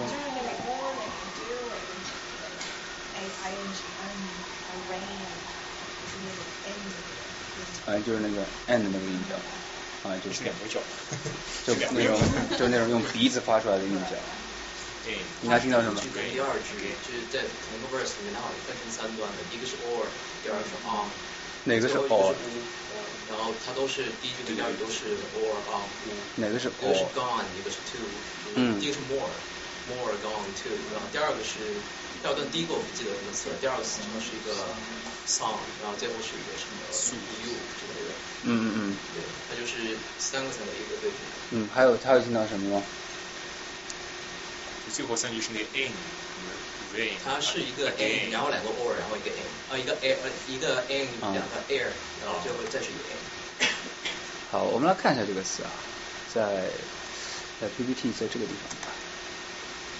好，来我们来看一下这个词啊。所以大家其实刚才听到的是一些有些人听到一些句中韵啊，这其实按照完整句子是这样的，就 Just yesterday morning they let me know you were gone. Susan and plans they may put an end to you 只。只只他这这个 they 他想说的是上帝啊，就是就是你死了，对。然后大家看这词，现在看出他怎么样用的没有？这两个大家都听到了是吧？然后刚才也有人听到 you 和 to 是吧？它实际上是这样子的，它是把这两个韵脚交错开来排列的。gone，然后一个 you，一个 song，一个 to，而且还是很严格的啊。然后刚才大家可能听到很多那个鼻音的那个东西是吧？我们再细致的看一下啊。I've seen fire and I've seen rain, the rain。然后第二个他说，Some sunny day that I thought would never end。end 和 rain 很像啊，但是你听完第三句才发现，其实这两个是真的押韵的，一个 friend 和 and 啊。然后那个云有没有被押韵呢？其实被押韵的，它是在这个地方被押韵的啊。这是两个是严格的押韵啊。有 rain and 啊，四四押四不押，然后 friend again。我觉得看完之后，我觉得它真正的意思是想押这样的韵啊。好，我们看这两个都是四句很标准的一个一一个段里面是四句啊，四句是最常见的，对吧？它就出现了两个我觉得几乎在华语歌里找不到的押韵的方式。它首先出现了两个韵脚，它是换韵的。但它的换韵不是说我一个韵压到一个地方，哎呀我换我压不下去了，我就换，对吧？那很多人写歌就是这样，压压压到一个地方，突然出现一句，哎我这句很想要，但不押韵怎么办？没关系，以这句做起点，接下去按这句押韵，是吧？啊。比如说我看那个，比如说白居易写很多长篇的叙事诗啊，他为了把这么长的诗写下来，他真的很难一韵到底，所以他有时候会换韵。然后他的换韵方法很多时候就是按照我刚才说的，造一个到到一个句子，他压不下去就换韵，然后呢后面几句围绕这个韵做文章。然后呢有时候他就换来换去，我我也没考证过他这个换韵之间有没有什么章法，我觉得还是为内容服务的，就是因为。格律诗里面没有没有规定这种长诗的格律怎么押韵啊？当然西方是有的，十字好像都算短的。我们就看这四句里面出现了类似这样的，像我们英文里叫 A B A B 和 A B B A 的押韵方式。我们可能经常看到是 A A A A 或者 A A 不押 A 是吧？我们叫叉 A A 叉 A，或者像我刚才说了，两句押完之后，第三句没辙了，变成 B 了，这第四句跟着 B 啊 A A B B 啊。但是这种交错的方式好像不太符合我们的审美经验，是吧？但这就我要说的这个英文歌它押韵方法啊。那然后你说这是不是凑巧？然后它正好可能也是写不下去怎么样？我们来看第二段，我们来看第二段。那其实这两句是放在一起的，它只不过句子比较长。我们来，那我们不用不用听了，它就是，对，我们看这这两句是一样，它是个 stand，然后 day，然后 hand，然后 way。你看到这儿，你明白它一定是这么想好了才写的，它不是凑凑巧的。你去看第三段，它也是这么押的。每段他说的那个韵脚是不一样，但它那个我说叫韵格，就我们英文叫 rhyme scheme，它是一样的，它都是押着 a b a b，然后副歌都是这么唱的 a b b a。这两种押韵方法在英文诗歌里都是很有传统的啊。然后就是因为你你说你你你如果写四句东西要用两个韵，你做排列组合也就也就是 a a b b a b a b 和 a b b a 三种方式。如果想让它有有有种对称的感觉的话啊，然后这个我这有些诗歌里的例子，就跟大家验证一下，就是这种看似很很奇妙的什么。呃，一头一尾啊，当中两个一加呀，其实我没带过来，就是啊、大家回去可以看一下那个，比如说叶芝有一首诗叫《当你老去》，When You Grow Old 那首诗，待会就可以读一下，它有三段，每段都是用这种 A B B A 的方式押的啊。就像他这个 James Taylor 就很喜欢这样押韵。然后回到我刚才说的一种押韵方式，会给这首歌的意境提供一种暗示，对不对？我们想象一下，当你一首歌，我们先看这个，这个 A B A B 交错韵啊，很有意思啊，很有意思啊。呃，你听完第一句，比如说一个刚，然后第二突然出现一个 U 是吧？你看，哎，没押韵是吧？没押韵有时候人心里会一一个了，嗯，这地方怎么不押韵啊？然后呢，其实有时候做要就是效果，哎，你听到没押韵是吧？你一旦没听到没押韵，你脑子里就会潜意识期待那个韵再次出现，你知道吗？这种期待变成了一种其实良性的东西啊，它帮助这个音乐和整首歌往前推动、往前流动，因为它没有让你在那个时候产生满足感。然后第三段给你个 song 之后，你潜意识里跟那个 gong 挂上钩了，然后你更加迫切的期待那个 you 出现，因为人都潜意识期待一种对称的美啊。然后到最后果然给了你个 to 然后你很开心。然后这种开心直到这个主歌才唱完才开心，至少在主歌唱的过程中你人没走，就他目的就达到了。那有时候你如果每句都押韵呢，你押两三句之后，我知道你反正后面就押韵嘛，反正我也不听你韵脚，就这么回事儿，是吧？其实就没有什么新鲜感，调动不起你的情绪，是没有办法设置悬念。然后呢，哎，像这种把两个藏在当中的韵啊，又很有意思。这个这个有一个中文歌的例子跟它有点像啊，就是崔健写的一块红布啊，有一点跟这像。他第一句是那个那天是你用一块红布蒙住了我，也蒙住了天。你问我看见了什么？我说我看见了幸福。你应该听到了不和福是吧？当中呢他没有押啊，所以我不知道他是这么想的还是碰巧。但是呢，他这样写能产生他的艺术效果，就是你不在那个福出现的时候，你没有幸福感的，因为这三句是没有押韵，知道吗？最后给你幸福一下子，其实大家还是能够唤起你头脑中那个不的那个音的，是不是？当你跟那个不挂上钩，又听到一个幸福这样字眼的时候，哎，你产生了某种感觉，这种感觉可能就是老崔他要的，比可能每句都押韵的效果就要好。啊，每句都押韵，最后给你个幸福，我估计那幸福跑哪儿去了？明白吗？就是它这个韵啊，其实是一个很强有力的结构性、结构性的武器。这种武器，我个人觉得在华语歌里面还没有被很好的开发，因为我们的老祖宗没有这样的方式。那么这里又牵涉到一个语言的问题，因为我们汉语，说实话啊，在押韵上是有先天的弱势的，因为我们的韵脚其实不丰富。因为英语你看啊，它这个押韵是这样。它它很多词吧，它不是以元音结尾，它可能是以辅音结尾的。然后呢，呃，同样元音后面如果一旦接了不同的辅音，它严格意义上认为是不押韵的。比如我们举一些例子啊，比如说，比如说，比如说，比如这个一个 bottle 这样一个词，bottle，bottle 跟什么词押韵的呢？嗯，不要用 bottle，因为这韵比较稀少，换一个。比如说 book，我们拿个 book 啊，book 跟什么词押韵呢？跟 look 是押韵是吧？它都是 oak 是吧？啊，然后呢，它跟它跟 took 是押韵是吧？但假假如说你在写的时候呢，你这个是 book，那一一个 look 完了之后，后面一句话是一个 book，但是你是复数是 books，严格意义上它是不押韵的，因为你那是 cut，你这是 cuts，它就是不押韵的。就是很多人会混用，在流行音乐里是没有问题，但如果这样的韵脚放到百老汇，可能会被枪毙掉。因为百老汇呢，每首歌都是在观众今天晚上来一次性听到，你只有一次机会听这个韵脚，我一定要用最完美的方式呈现给你，这是他们有讲究的。就是我刚刚说的那个 book look 属于这个叫 perfect rhyme，然后你一旦加了个丝，或者说那个呃，比如说比如说 book 和，比如说那个和 wood 对不对？wood 很好 wood，它那个 o 的音是一样，但一个是一个是 k，一个是的。这两个词距其实距离就远很多了，比那个加一个 s 还要还要多啊！这个东西很多很多人都会觉得可能不押韵，所以那这种东西汉语里是没有，因为我们都是以元音结尾的啊，所以呢，就他们也，但是英语它是这样，它韵脚很多，但是呢，它每一个韵可以押的字没有我们汉语那么多，那这是有又有意思。比如说有些词可能很多，比如说 a 这样的词，day 啊，away 啊。这些你可以排一大串，也许够写一首歌了。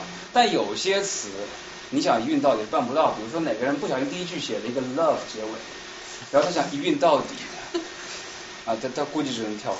因为为什么呢？你翻字典，一共能跟 love 押韵的两只手是数得过来。我们现在都能数，比如说手套 glove，然后 above，然后鸽子 dove，然后什么 stuff 是什么意思？啊，对，这就是有点差别。一个轻辅音，一个是浊辅音。你要严格用 of 来压力，除了刚刚说的几个词还有吗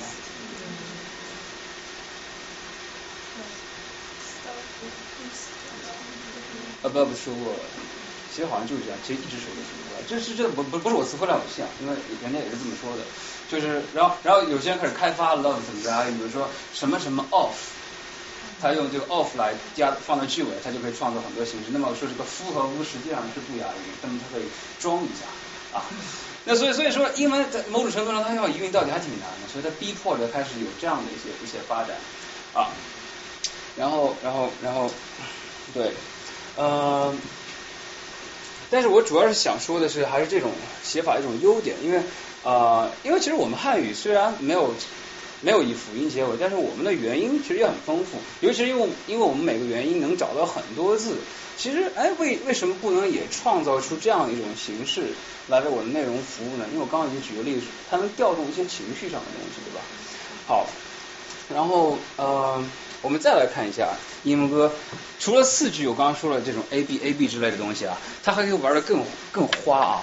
比如说我们来看一首，大家听过《哈利路亚》没有？好，我们来，我们就不放录音了啊，我们，我们来放一下。我这个版本是那个《怪物史莱克》里面的版本，不是最好的，但是但他唱的很很很很工整啊，不像有些人唱的很妖，知道吧？所以你比较容易听到韵脚。我来看一下。听完之后，你再来告诉我你听到了什么韵，或者看到了什么韵。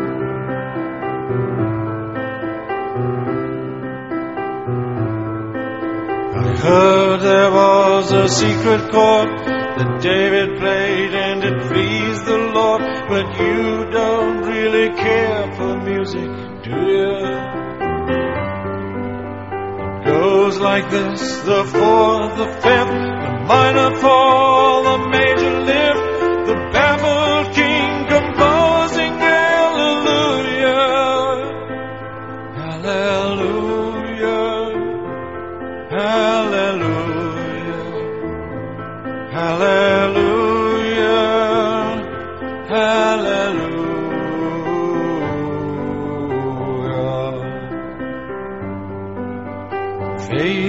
Was strong, but you needed proof. I saw her bathing on the roof, her beauty and the moonlight overthrew you. She tied you to a kitchen chair, she broke your throne, she cut your hair, and from your lips she drew the hallelujah. Hallelujah.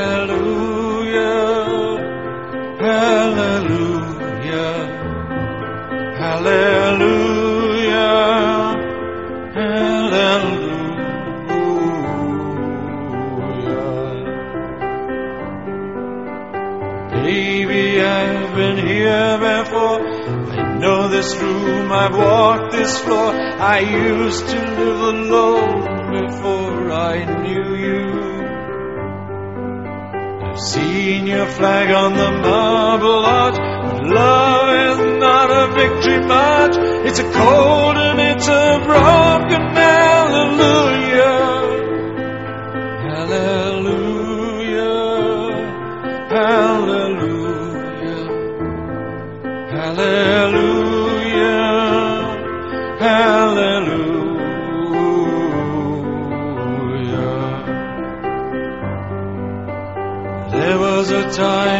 Let me know what's really going on below, but now you never show it to me, do you? I remember when I moved in you, and the holy dove was moving too, and every breath we drew was hallelujah, hallelujah,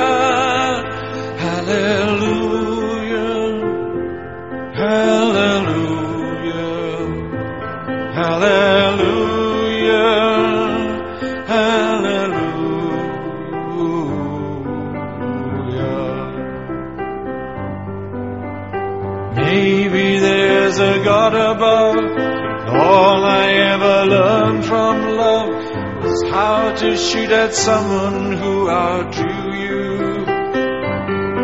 And it's not a cry you can hear at night. It's not somebody who's seen the light. It's a cold and it's a broken hallelujah. Hallelujah. Hallelujah. Hallelujah.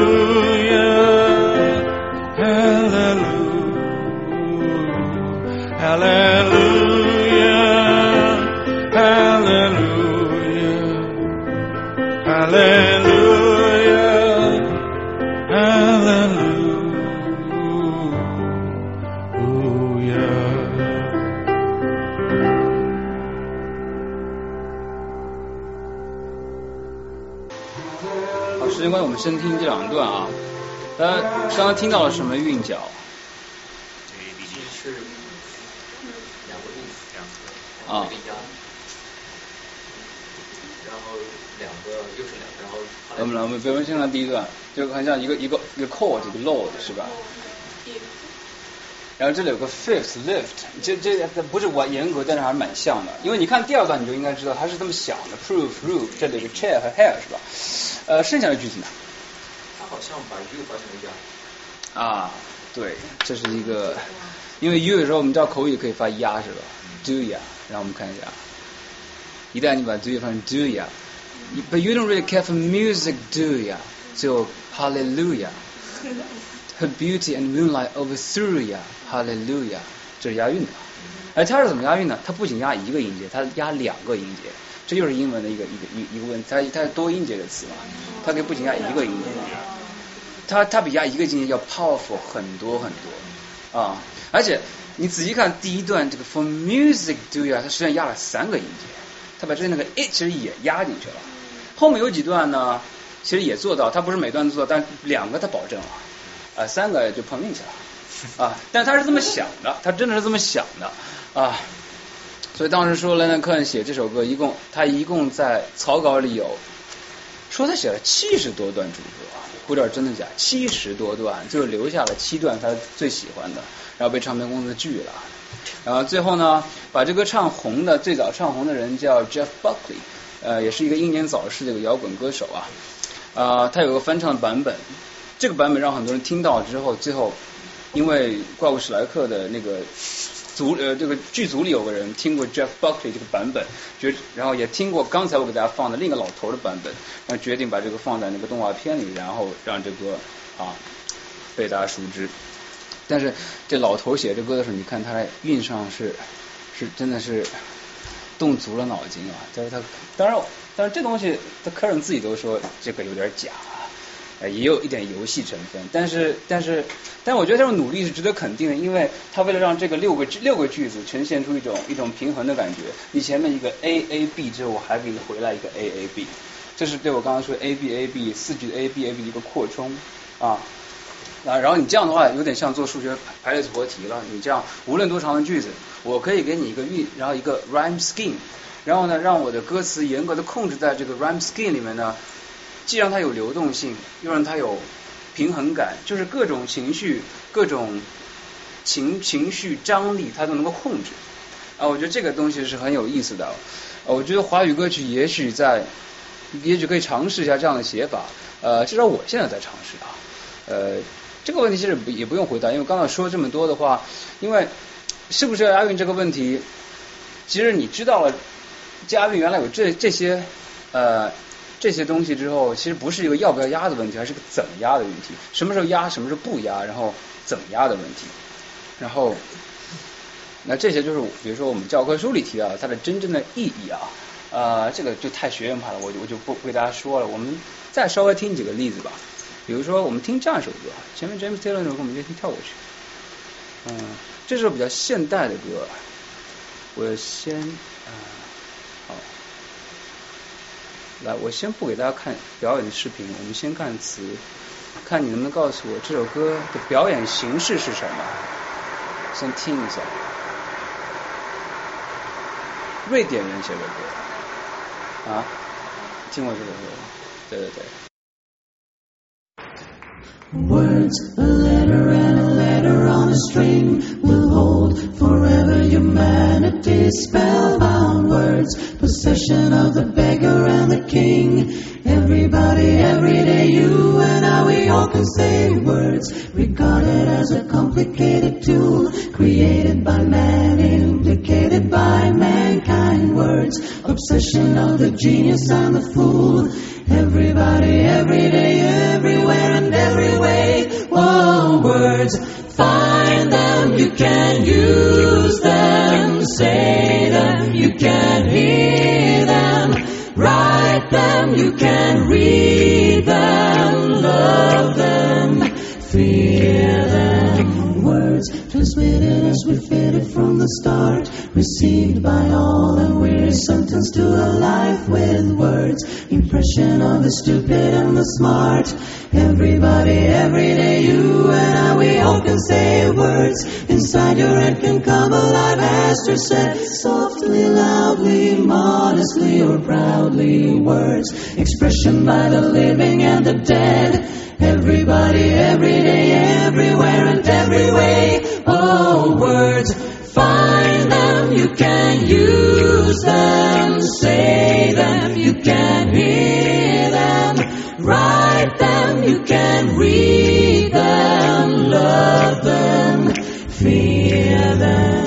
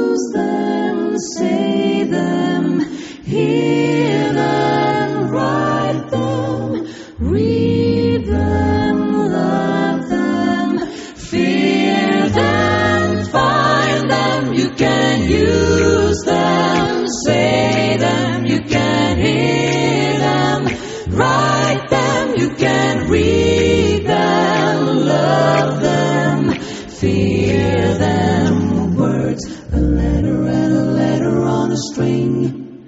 好，我们就先听到这后面是重复啊。我们来看这个词啊，这个词写的非常工整啊。它工整不是那种一韵到底的工整，它是错落有致的啊。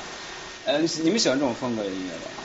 然后首先是我我是个 acapella 迷啊，我们以前也也自己组过团，然后我也编过一些，然后尤其是这个团吸引我，不是说他们唱，他们唱就是基本上公认世界第一团啊，从技巧上来说，五个瑞典人，然后然后关键是他们自己的原创作品非常棒啊，这是他们写出来的英文歌词。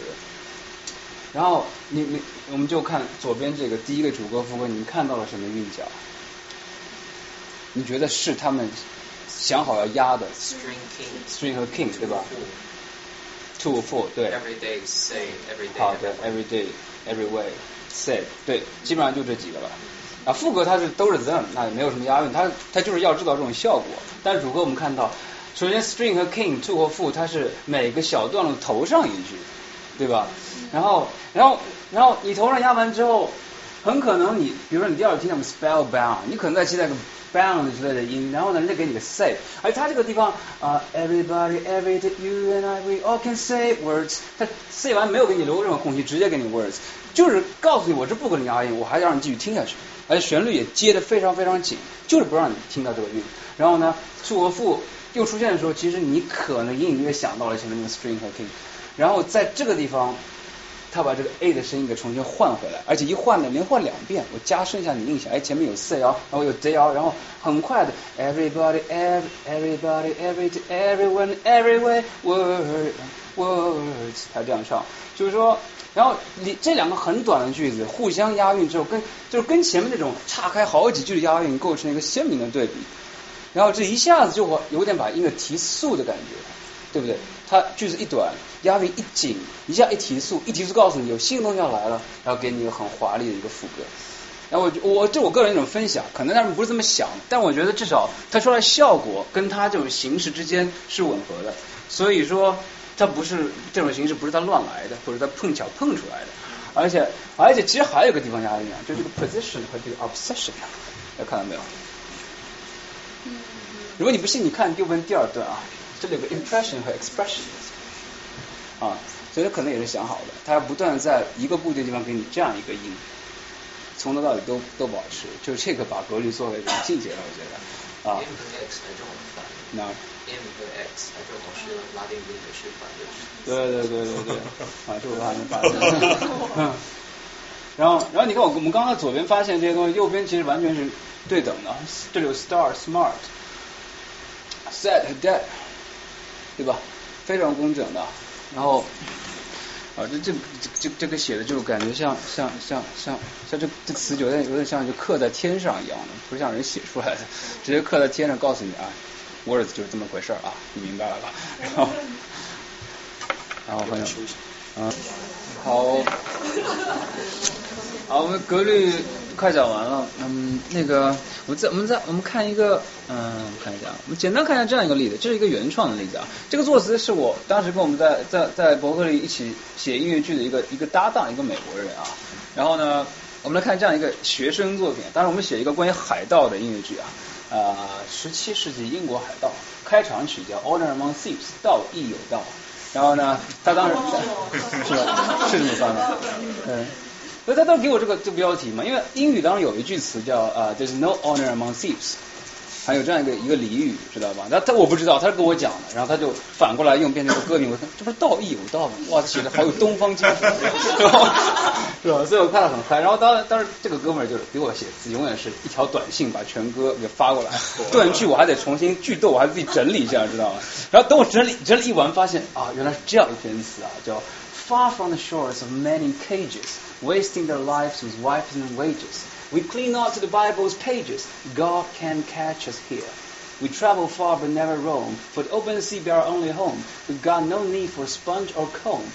His, his odor make that clear. 大家看到韵了没有？一个 A A A B，然后 C C C B 啊，很工整的啊。 然后，而且而且而且而且跟跟内容配的很好，然后看到这个东西，脑子里旋律就慢慢出来了。后来我们我唱的是这样，我们是假想舞台上一个海盗轮着唱，所以句子上没有什么空隙，就是 Far from the shores of men in cages, wasting their life with wife and wages. We cling not to the Bible's pages. God can catch us here. We travel far but never roam, for the open sea be our only home. We've got no need for sponge or comb. His odor make that clear.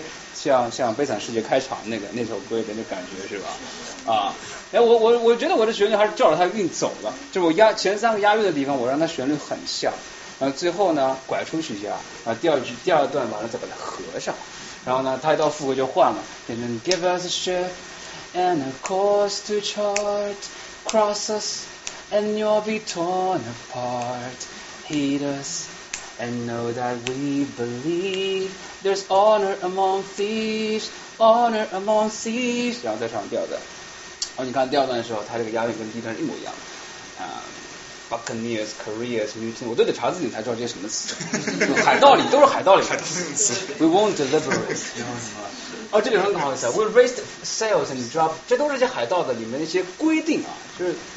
呃、uh,，drop the anchor，然后第二个 time to decide if you walk the plank or，然后就是呃，这写错了，是 plank or，不是 plank 是 plank or，合在一起就跟 anchor 押韵了。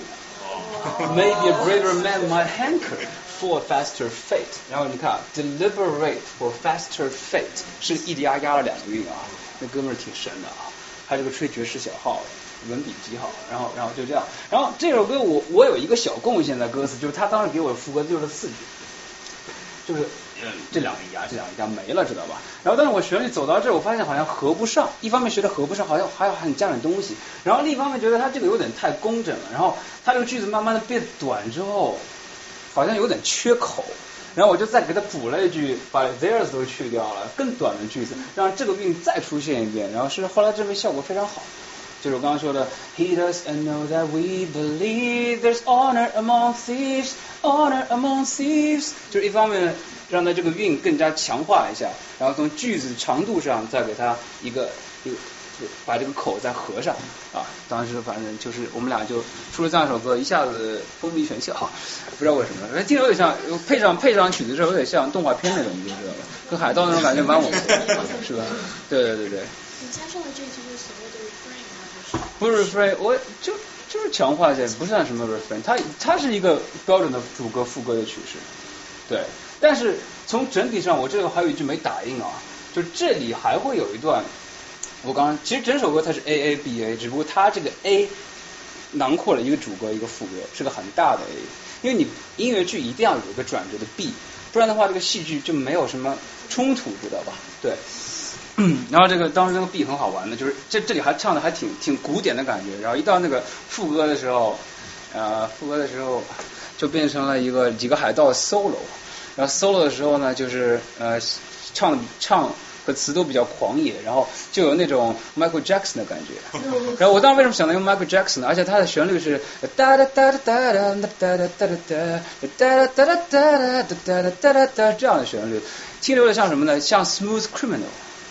听过 Smooth Criminal 吗？Michael Jackson Smooth Criminal，然后 Smooth Criminal 和 Honor Among Thieves，你觉得这个词是不是很像？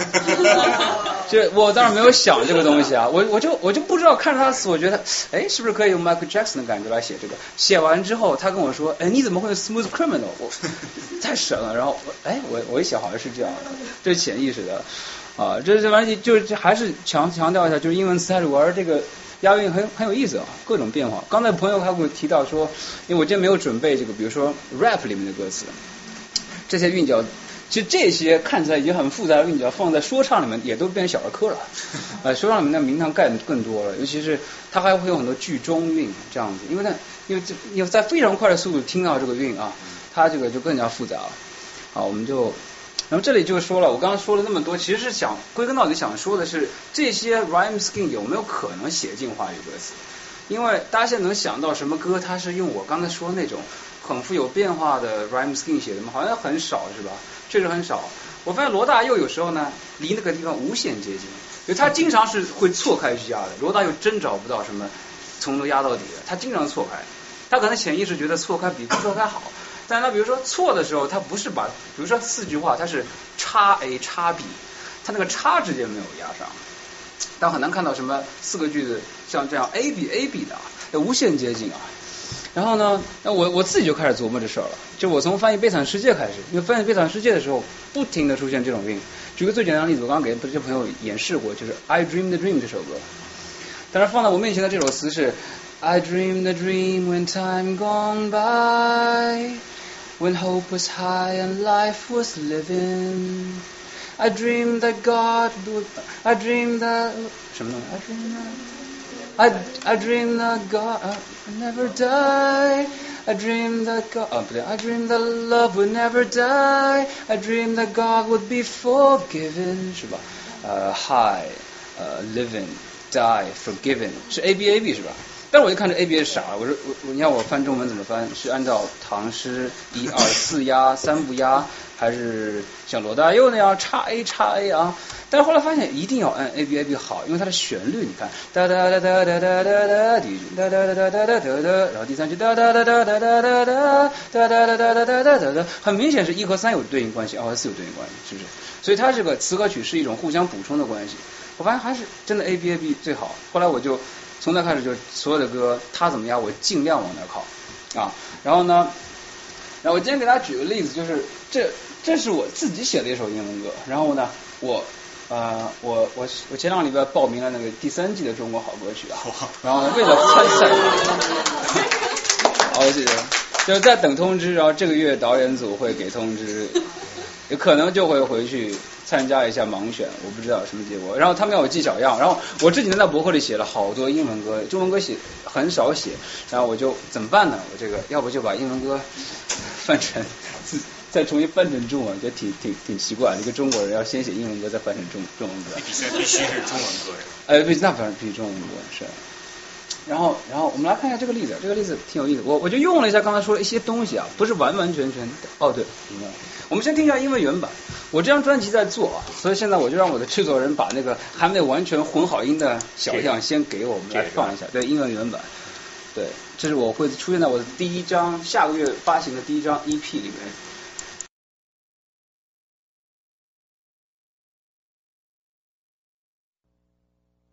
Look at me, look at you. We have the same eyes. With the universe inside where we came from. Dust floating beyond, a dreaming vagabond landed on this planet. Wow. What a paradise.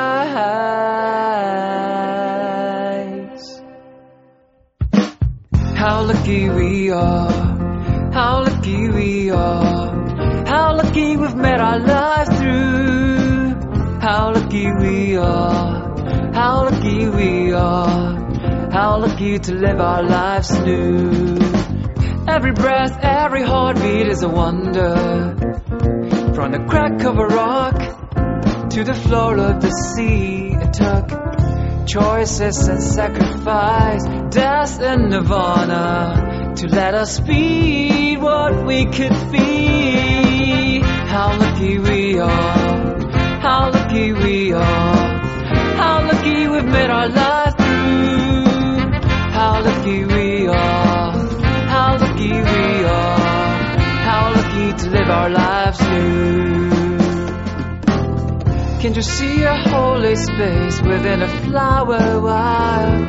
Can't you feel amazing grace from the tears of a newborn child? How lucky we are, how lucky we are, how lucky we've made our life through. How lucky we are, how lucky we are, how lucky to live our lives through.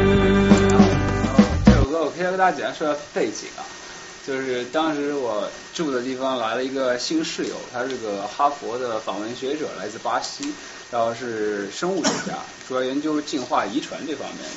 然后他刚来那天晚上，我们给他开开开 party 嘛，然后呢，他喝的有点多了，然后开始跟我们分享他研究课题。他 party 上跟我们分享他研究课题啊，他说。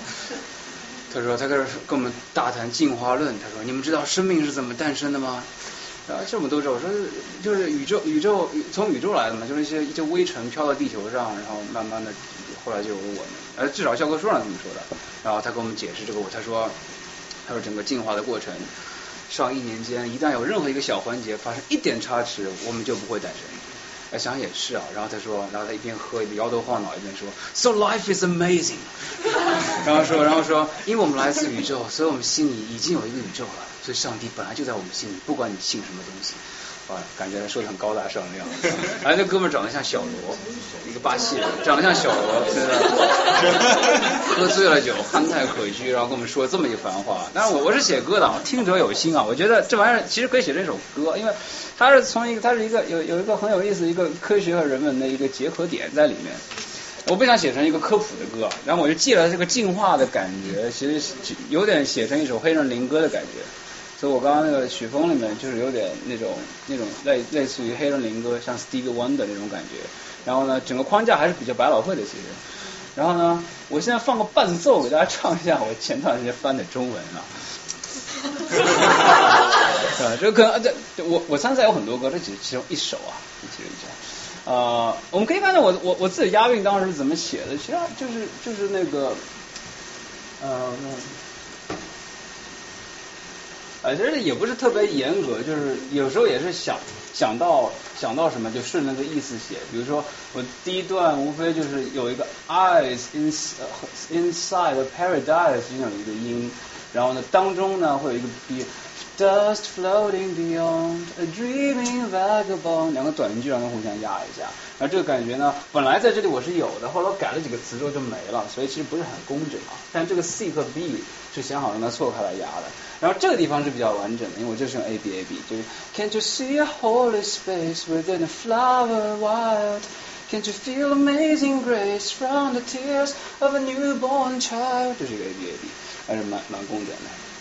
这地方我在中文里有有保留，然后然后这献丑了，我就放个伴奏让他唱一下。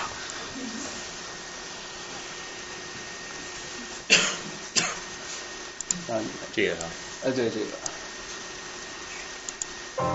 看着你，看着我，闪动的双眼，里面有个宇宙，最初的家园。微尘飘飘荡荡，追梦人流浪，在地球坠落。哇哦，这里是个天堂。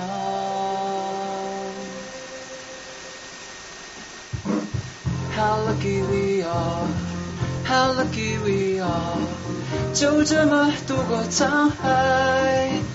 How lucky we are, how lucky we are，还能够画向未来。每次呼吸，每次心跳都是奇迹。无论在岩石缝，还是深海底，已经牺牲与选择，死亡和涅槃，才有今天你我的样子。How lucky we are。How lucky we are，就这么度过沧海。How lucky we are，How lucky we are，还能够画上未来。一朵花是神的精灵，渺渺世界。一个婴儿睁开眼睛，你是否感受到恩典？How lucky we are, how lucky we are，就这么度过沧海。How lucky we are, how lucky we are，还能够画向未来。大概是这个样子。谢谢。有点这个，对对，我我我我我很像那个七十年代的感觉，呃，有点 Stevie Wonder 朋友说的。对，反正嗯呃嗯，就是说，因为本来英文压的也不是特别工整，所以中文翻的时候也没有完全对过来，包括有些意思我也有一些篡改。因为其实自己的歌自己翻，我也我也不侵犯版权什么，无所谓，我要改就改，对吧？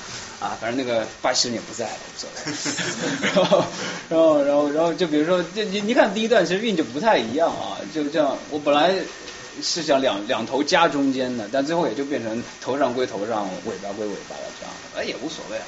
但是我我副歌因为这 How lucky we are 你要翻成中文，而且又那么就是所谓的复兴对，就怎么 catchy，就是很容易把它跟律动配合，我真的怎么想都想不出来了，所以就干脆留着了。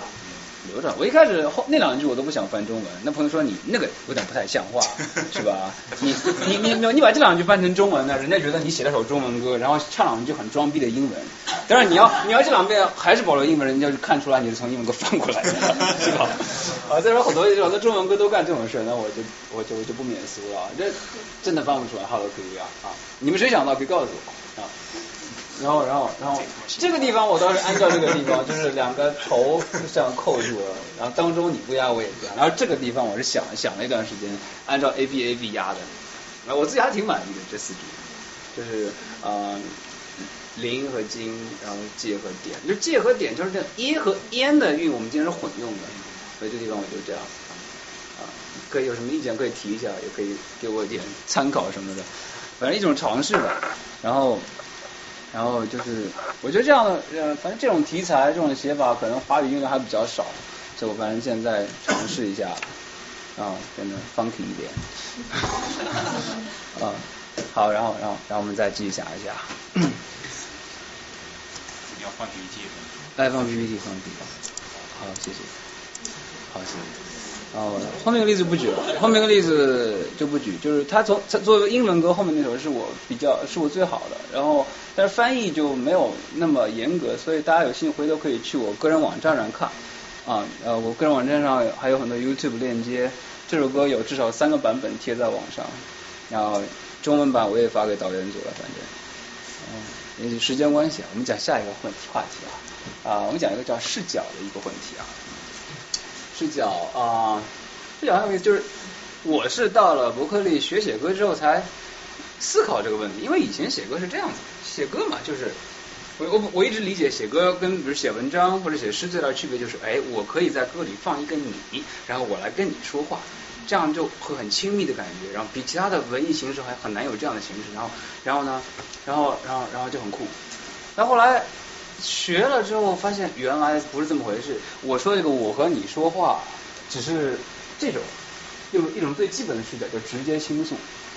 打打就打个比方，就是我现在说一个事儿啊，比如说，比如比如说，不是赵志成，我十年前借了一百块钱，怎么今天还没还给我？我们写首歌关于这样的东西啊。然后然后然后现在这歌就这么写，你啊，我当年借你一百块钱，你为什么不还我？但是呢，这件事情我们可以通过别的视角来讲啊。嗯，第一个叫第二人称叙事。什么叫第二人称叙事啊？哎，这其实是已经已经很稀有的一种视角，就是说，现在这个想说这件事的这个我啊，在歌里不是以我出现的，而是以你出现的。就是说，有另一个人看着我和赵志成来讲这件事情，他说，他说，就比如说啊，他说。嗯，吴宇成，你当年借给赵志成一百块钱，可他今天还没有还给你，你理解吧？就是就这样写，就是这个主人公是一个你，你可以理解成我在对自己说话用你，或者理解成一个朋友在身边对我说话，或者理解成上帝在对我说话，理解吧？啊，你，而这种这种这种这种视角其实很很有利的一种视角，因为因为他直接可以把主人公自己不想说的东西给说出来，你明白吗？你比如说，比如我等会儿会举例子，比如说。大大家有没有听过？比如说李宗盛的那首呃《梦醒时分》，对吧？一上来就是你说你什么？你爱了不该爱的人，你的心中满是悔恨，是吧？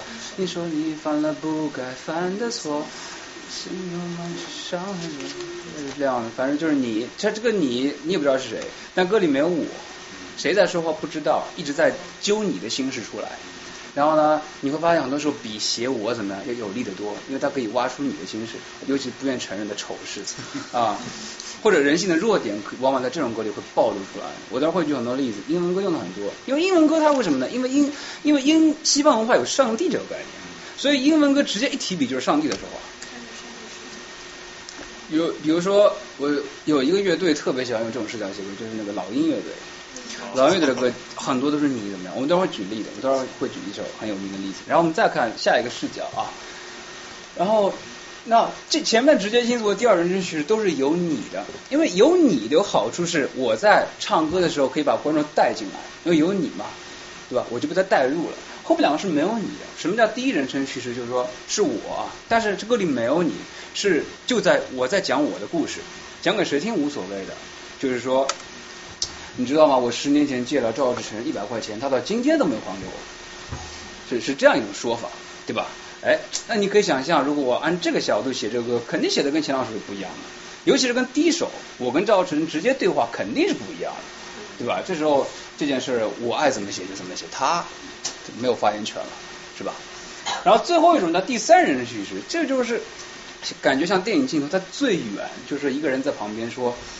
哎呀，这个当年吴宇成啊借了赵成一百块钱，这哥们儿到现在还没还给他，能理解吧？这歌里就是又没我又没你，就纯粹是他们之间的事儿，男的他女的他怎么怎么样啊，这挺有意思的。当然这种歌中文歌比较难写，因为男他女他听不出来，对吧？就是如如果你想用第三人写个情歌，挺麻烦的啊，挺麻烦的。英文歌我有啊啊，好，我们来我们来举个例子啊，我们来举个例子啊。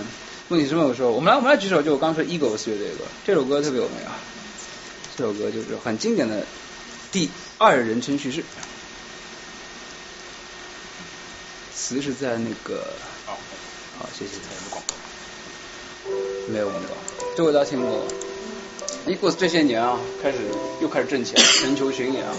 这首歌一般做压轴。哎，前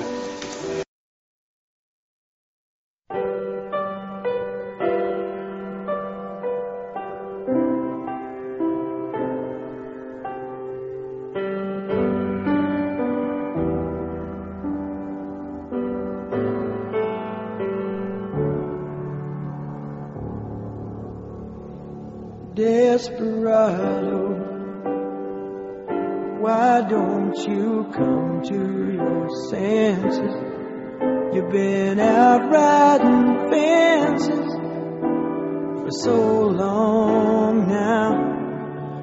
Oh, you're a hard one, but I know that you got your reasons. These things that are pleasing you can hurt you somehow. Don't you draw the queen of diamonds, boy. She'll beat you if she's able. You know the queen of hearts is always your best bet. Now it seems to me some fine things have been laid upon your table but you only want the ones that you can't get. Desperado. Oh, you ain't getting no younger. Your pain and your hunger, they're driving you home. And freedom, oh, freedom. That's just some people talking. Your prison is walking through this world all alone. Don't your feet get cold in the wintertime? The sky won't snow and the sun won't shine. It's hard to tell the night time from the day.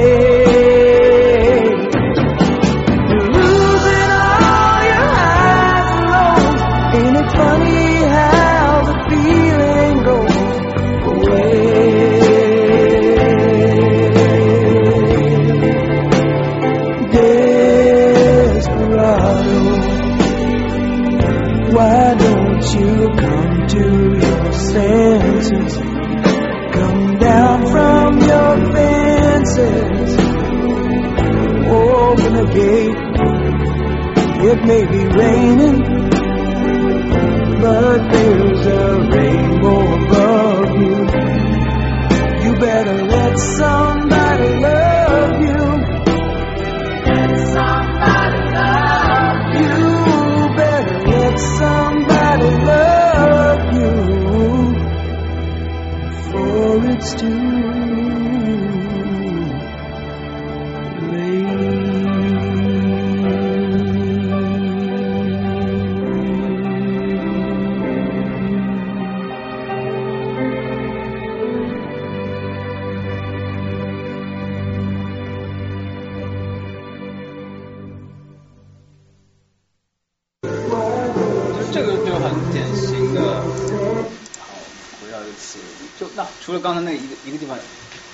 短暂出现了 I，基本上是没有 I 的，就是就是感觉像上帝在说话，对着主人公说话，所以就能把他的很多那种心事给揪出来啊，可以带着一种很批判的视角去写这种歌啊。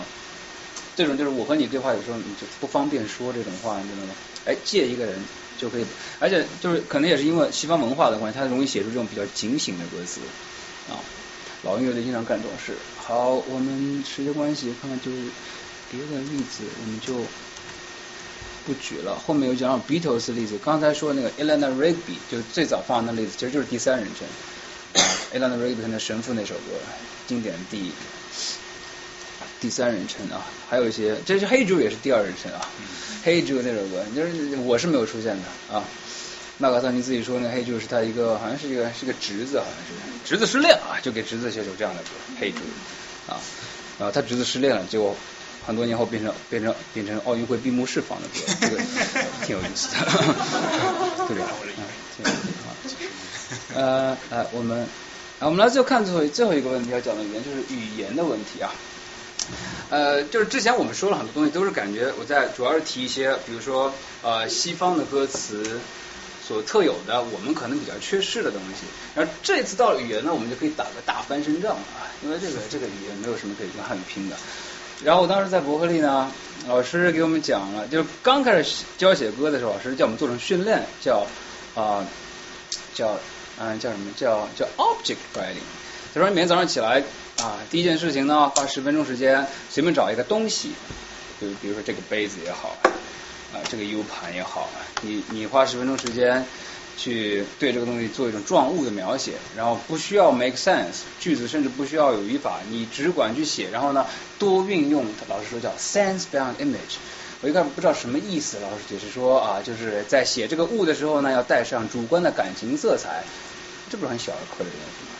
然后我就我就我就在，我然后我就想，这个事儿要用中文来做的话，就是这这小儿科的事情是这样的。我觉得我们中文它是一种，它天生就是一种描述性的语言。你要写一样东西，有时候你想不加入感情色彩还挺难的。你打个比方，比如说我想写月亮，我说不定下笔就是各种各样的月就出来了，就不会写月亮，对吧？我想我写我想我可以写明月，我可以写寒月，我可以写残月，我可以写昏月，然后一堆月就出来了。而且不要说色，不要说带上感官色彩，很多词一出来是带通感的，对吧？这这是我们的语言的优势啊。所以我当时就老师我说老师我能用我的语言写吗？他说开玩笑，当然，呃，主要是朝英语你们实在太差劲了。然后。然后再比如说，再比如说，我们从古典诗词就可以找到很多这样的例子，就是很简单但是很有力的 sense 上 image。我们都知道那个“天净沙秋思”这首小令嘛，对吧？就枯藤老树昏鸦，小桥流水人家，古道西风瘦马，其实就就是这十八个字，九个意象，个个带 sense 的，而且像我刚才说是带通感的，而且这种我们中文是非常表达这些东西是非常省略的。一个字两个字就达到效果了。英文要表达这些东西得费老大劲儿，而且估计也说不清楚，对吧？我记得很多年前我在啊还在复旦的时候，有一次李敖来做讲座，但是讲座过程当中他提到一个汉语的语言美，他举了一个很有意思、很简单的例子啊。他当时说什么是好的汉语呢？就是比如说现在啊你面前站着呃站着一位老先生和一个小姑娘，你来介绍他们，你说这是。老先生，这是小姑娘，这是很普通的汉语。什么是好的汉语呢？这是白发，这是红颜。他就举这么一个例子啊，呃，其实就说白了就是 sense beyond image，对吧？哦，然后然后这就不说了，反正我觉得大家反正这个啊，对我这这个中英两种语言美的这种体会，每个人都应该挺深的。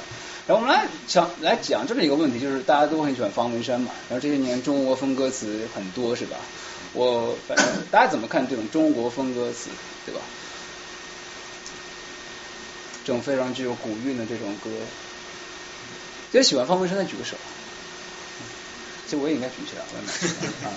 但大部分还挺喜欢的。我是这样，我我我我大学的时候很迷哈，就迷到有时候就这抄下来怎么怎么样，然后有时候自己还去模仿那种风格来写，然后对吧？比如说他他的他有很多很有意思的东西，比如说他会解他会把语法给解放一下，经常用一些古人的语法，比如什么形容词和动词嘛，有很多呢，对吧？嗯，一发如雪凄凄美的离别啊，类似这样的句子，他经常用的啊，屡试不爽，就是就是我就是我们古文里的形容词做动词嘛。然后他其实他的韵压的是蛮死的，很多歌是余韵到底，但是他倒没有什么太多凑韵痕迹，所以语言功力还是很高的。但呃就是，但是问题是这些年有很多人跟风写这种中国歌，这跟风的词就就就不知道怎么说了。比如说很多词跟着跟着吧，就是你不看这个词，你根本不知道在唱什么东西。你明白吧？就是他这个音跟这个字对不上号，因为可能写太花了。呃，特字我都不认识，有时候出现对吧？就 是那我怎么我看都不认识，我让我听的怎么行对吧？然后有时候听着听着还会，所以有些歌会变成恶搞，就是因为听不懂，然后就恶搞。然后然后那个嗯，对，反正就是对这些跟风的，就反正我觉得就可能是弊大于利了。你们喜欢卷珠帘吗？卷珠帘，卷珠帘，我觉得还是就是说。呃，旋律我觉得写的挺挺挺挺挺挺挺妙的啊，就是这个这种歌词的，就我就觉得你放在这个年代出这样一首歌，到底有什么就有有什么具体的价值呢？你要讲这样一个故事，然后也没有用新颖的方式来讲，还是用古人那种方式来讲。我就是反正有这样的想法，虽然它意境是很美，有很很有画面感，很有古韵，包括方文山很多词，就听多了之后，完觉得方文山所有的中国风歌词好像都在讲一件事情，只不过用不同的方式来讲，似乎都是这样，好像每首歌里都有一个固定的人一样啊。然后，然后就是它有有什么现实意义呢？我我比较喜欢就是还是就是你跟我的生活，我我我能够 relate to 的这种歌词，对对吧？跟我的生活有点关系的，跟我现当代的生活，我的情和爱，我的青春，我的困境有关系的东西。然后你跟那些东西，可能就是给我画很美的画，然后有一种感官的审美，但是我不觉得有很深的东西它可以说，因为毕竟你用古文，古人能古人。就说过那些东西，你再用那种语言说，其实也不太能跳出那些题材和那些感觉，是吧？如果个人体会啊，而且那些跟风的一多之后，就开始犯那个我们自古的文人通病了，就特别的有时候特别矫情，他就辞藻特别华丽，然后言之无物这样的感觉啊，无聊文人。而且我感觉这种就是这种古韵的，好像只能搭配一种风格的歌曲。对，就旋律会有一种限制，对吧？很难想象你把一个 funk 跟一个古风的歌词放在一起啊，或者是任何一种比较实验一点的东西。对对，其实周杰伦已经做了很多新鲜的尝试了，但是我觉得他他们也只能在编曲上做尝试。你真的说旋律本身，如果旋律本身实性太强，那肯定跟曲词就很难配合，因为我们听到那样的词，自然会产生那样的一种音乐的感觉，就是我们根深蒂固的一种审美体验嘛，是吧？啊，这存在有它的价值，但是我不是特别提倡啊。但是我等会儿会给大家举例，我有中国风的歌，如果我用中国风来写的话，我是希望能写出点现实意义的。我们等会儿会有例子啊。我们最后来最后最后一个一个问题，就叫词曲合一啊。其实谈了那么多歌词，最后你要变成一首歌，它一定要跟曲去去合二为一。老师经常说词和曲就是要叫 marry 啊。他他得他他得 marry 这个，我最后给你的是一首歌，而不是给你一篇词和一段旋律，对吧？然后这里很多很多很多很多很具体讲究，我不展开了。比如说，尤其到了汉语啊，它会有平仄，这个东西英语是没有的，或者没有那么强烈啊。所以有时候平仄呢，它其实我是不喜欢平仄这东西。对于我自己一个创作人来说，因为它本身这个话带上平仄的时候，其实对旋律很有限制。如果要严格按照那个平仄去写，写出来就是很五声音阶的，很很很很那种很传统的音乐，就完全没有放在没有办法放在现代的这种音乐的环境里面啊。所以平仄有时候就就是个地方，你要你要完全对准的话，要费很长时间。然后呢，有时候。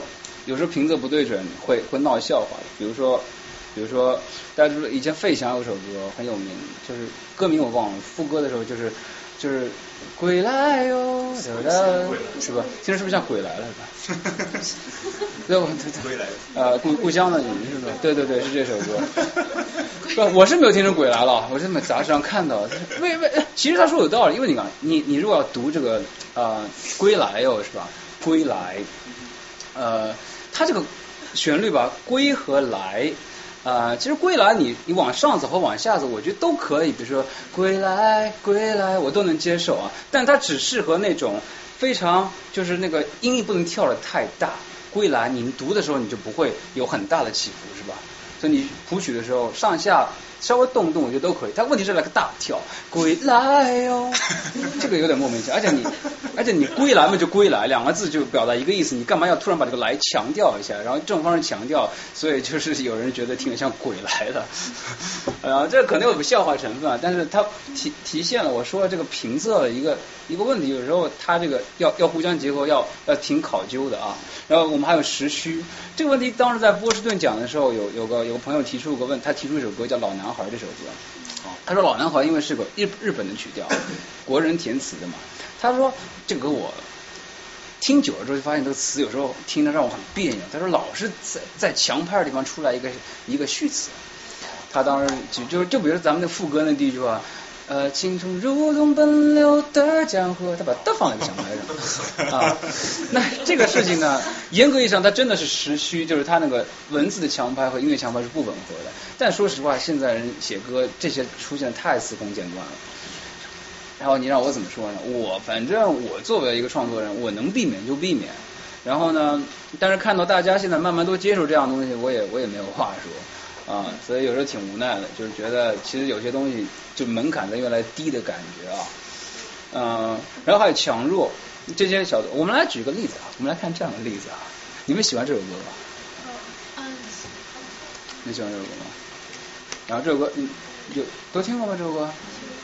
啊，这就反正网网络金曲嘛，然后然后张张磊又把它唱红了，是吧？是这样的，我第一次听到这首歌呢，就是嗯，YouTube 上面看了那个中国好声音总决赛，因为别人跟我说了，今年我一般不看中国好声音的。然后他跟我说，今年一个唱民谣拿了冠军，唱挺好，你去看一下。我去看决赛，唱决赛就是那英和这个张磊在合唱，而且那那都是简洁，他们只唱了这段这段歌，前面都没有唱。一上来那英的嗓子在那唱，南山南北秋北，让我看了下面的歌词，哇，这词好美，觉得，而且有有有种就是民国时代那种那种词风的感觉，是吧？然后，然后四句唱，我觉得，哎，这歌怎么没听到过？因为我想当然的以为是首很早的时候哪个人写，可能是校园民台湾校园民歌运动当中的一首产物啊。但回头我一想，不对啊，我看着 YouTube，我看了下面的视频，看着字幕啊，你要是哪哪个人突然给我唱南山南北秋悲，你打死我也听不出是北秋悲啊。然后第三段南风南，我更听不出来。你说南山南北秋悲，谁给我唱这句？我我第一反应可能南山南，那个山丘的丘，北秋北。你不是南山南吗？我是听不出北秋北的，然后我也听不出南南风南，然后呢，然后后来，然后还有个很有意思的现象，后来有一次我跟一个朋友一起听这首歌的时候，他没有听过这首歌，他而且那次是他没有看到怎么，他直接听，他听到南南山有古堆的时候，那是怎么唱记得吗？就南山南北秋北，南山有古堆，他这样一个旋律啊，我的朋友一下子嘴巴张老大，这个样子，我说你干嘛？他跟我说，他听他听成了骨堆，白骨的骨。他听成，因为他也不知道这歌要讲什么故事，对吧？而且你还背还有墓碑嘛，是不是？但是我我，因为我先入为主看了词，我没有这么理解。但是我想，哎，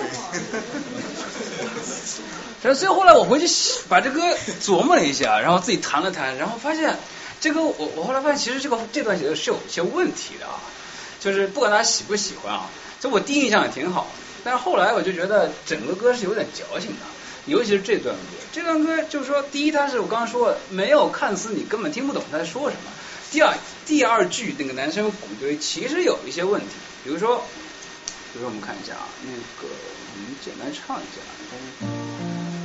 南山南，北秋北，北秋北，哎不对不对。南山有古堆，不对，南山有古堆，就它原版，这个这样的和弦，这样的旋律。因为我朋友听说古堆，其实是是有必然性的，因为我觉得有古堆这个地方，它旋律和词配的是有问题。因为你看，南山有古堆，你你怎么念这句话？说南山南，北秋悲，南山有古堆，你就可能就很平的把这有古堆给顺过去了。对吧？但他这个地方突然南山有古堆，就一下子感觉很有感情色彩的。突然一个东西跳出来了，有古堆，对对吧？我觉得这可能是我朋友听成那个古堆的一个原因，对吧？然后，然后，然后，然后，我我不知道大家怎么想。然后我觉得，如果你给我这样一篇词让我写，如果我前面也是南山南。北秋北，你如果保持古堆，我就写南山有，我就写南山有古堆，我可能就这么很平滑的过，我我不我不会拐那个弯，它是南山有古堆，连拐三个弯啊，先出去再回来再回去一点。我不知道他为什么要这样子啊，我就觉得这里有点矫情，因为你不需要这样的感情色彩，他非给你这样来一下，我我就南山有古堆，就顺过去嘛，然后南风南，北海北，北海有路北，不就还可以？我觉得他可能是想跟那个长亭外古道边稍微有点区别哦，他不变的话就太像了。我理解，我理解，对，我理解，我理解。但是但是说实话，这个词你说我我不知道他的我后来听了前面和后面，我也不知道他要讲什么故事啊。然后尤其是古堆，他到底要说什么，我不太清楚。墓碑我也不知道。就是如果如果保持他那个旋律也可以，我就可以变下词。比如说，比如说他一定要哒哒哒哒哒哒哒哒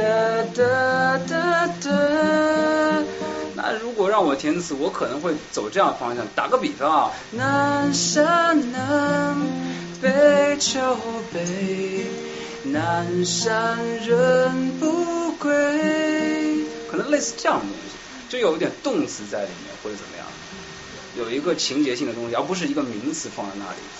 你懂我意思吧？当然，我只举个例子啊，是吧？而且我也如果一定要拐出去，我真的不觉得要拐两个弯。假如说像我刚才说，南山有不是人人不归，就是南山人，南山人不归就可以了，用不着 A 这样子，是吧？反正我个人观点啊，就是我我 我把这个拿出来啊，如果有粉这首歌的，很不好意思，就去做个反面教材啊，就只是从词曲回忆这个角度来说反面教材啊，你可以喜欢这首歌的别的方面，它有可取之处的，就至少这段我觉得嗯。好，然后听说这个人今年要参加好多曲，我不知道，这是央视爆料的，央视爆料的。嗯，好。然后，然后。参加好多音乐节目。对对对。这叫马马迪。马迪。马迪，我也不认识这个字。好，我们讲这么快啊，我们尽尽量赶一下，大家还有个，就是最后呢是这样，因为我刚刚说过，我有个朋友嘛，他就是呃爱爱写点词嘛，然后呢，然后就给我词让我改，然后然后然后我们来听一首歌吧，我就。然后我觉得挺有代表性的，就听这首歌，这就是首中国风啊，这是首中国风。当时这是一个很有意思的事情。那天呢，那时候我在波士顿接了一个活，有个朋友跟我说：“你能不能……我但是我我下个月老婆过生日了，哎，我想写，我想搞两首原创歌曲送给她，但我不会写歌，你能帮我能不能帮我写？” 我当时就差一首歌了。这件事情我觉得好，我想我当时听着电话，我没听明白什么意思，知道吗？对对对，然后说。但但他这个那他反正土豪土豪啊土豪那个，这这土豪就是很神奇的，然后然后然后但但对我来说无所谓，你给钱我写歌对吧？我也不问你为什么啊，那就是写两首情歌啊，写两首，而且说而且不是一首啊，他还要送两首，他说写的好再说三首四首都可以啊，有人给钱的我就写，然后然后当时很有意思，我就我就我就我就我就很因为好久没有写中文歌，正好拿这个练练笔啊，我就写了两首情歌，然后发给他小样。然后他他说不喜欢，他说他把一首歌呢放给他老婆听，但没有跟他老婆说这这首歌是为了给你过生日怎么？他就我朋友写了首歌，你听一下好不好？然后呢，他老婆被被他老婆否了，那个我说不行，我老婆不喜欢，你这歌写太太迪士尼了，因为刚好你看我的歌其实有点迪士尼是吧？啊，他说你歌太迪士尼不行，我要我们要成熟一点的歌，太幼稚了这个东西哈。没办法，客户不满意重写是吧？要重写。但是你说你要我给一个我认我我认都不认识的女人写情歌是吧？而且我都写两首了，我我写不出第三首，至少词我我是我是我是我我是我是我是江郎才尽。然后我说，然后我想起我国内这个朋友是吧？哎，关键是他结婚了知道吧？我说哎，你能不能帮我写首歌？你给你老婆写首情歌行不行？然后呢，哎这样你给你老婆有情歌，我可以让客户满意，多好是吧？然后给你谱个曲。然后呢，他很快给我交了这么一个一个一个稿子啊，来我们。我们把它读一下，你们、你们、你们可以来评价这首歌。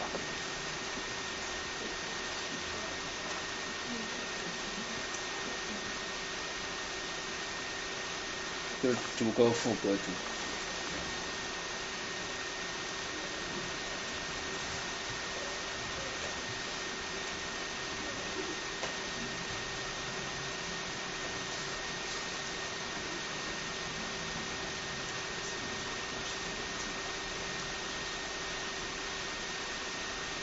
是他的他自己的情感，所以我觉得我在内容上不想给他改什么东西啊，我尽量依你的感觉写。然后呢，但是我作为谱曲的呢，我可能在形式上会有一些要求。你们怎么看这个词？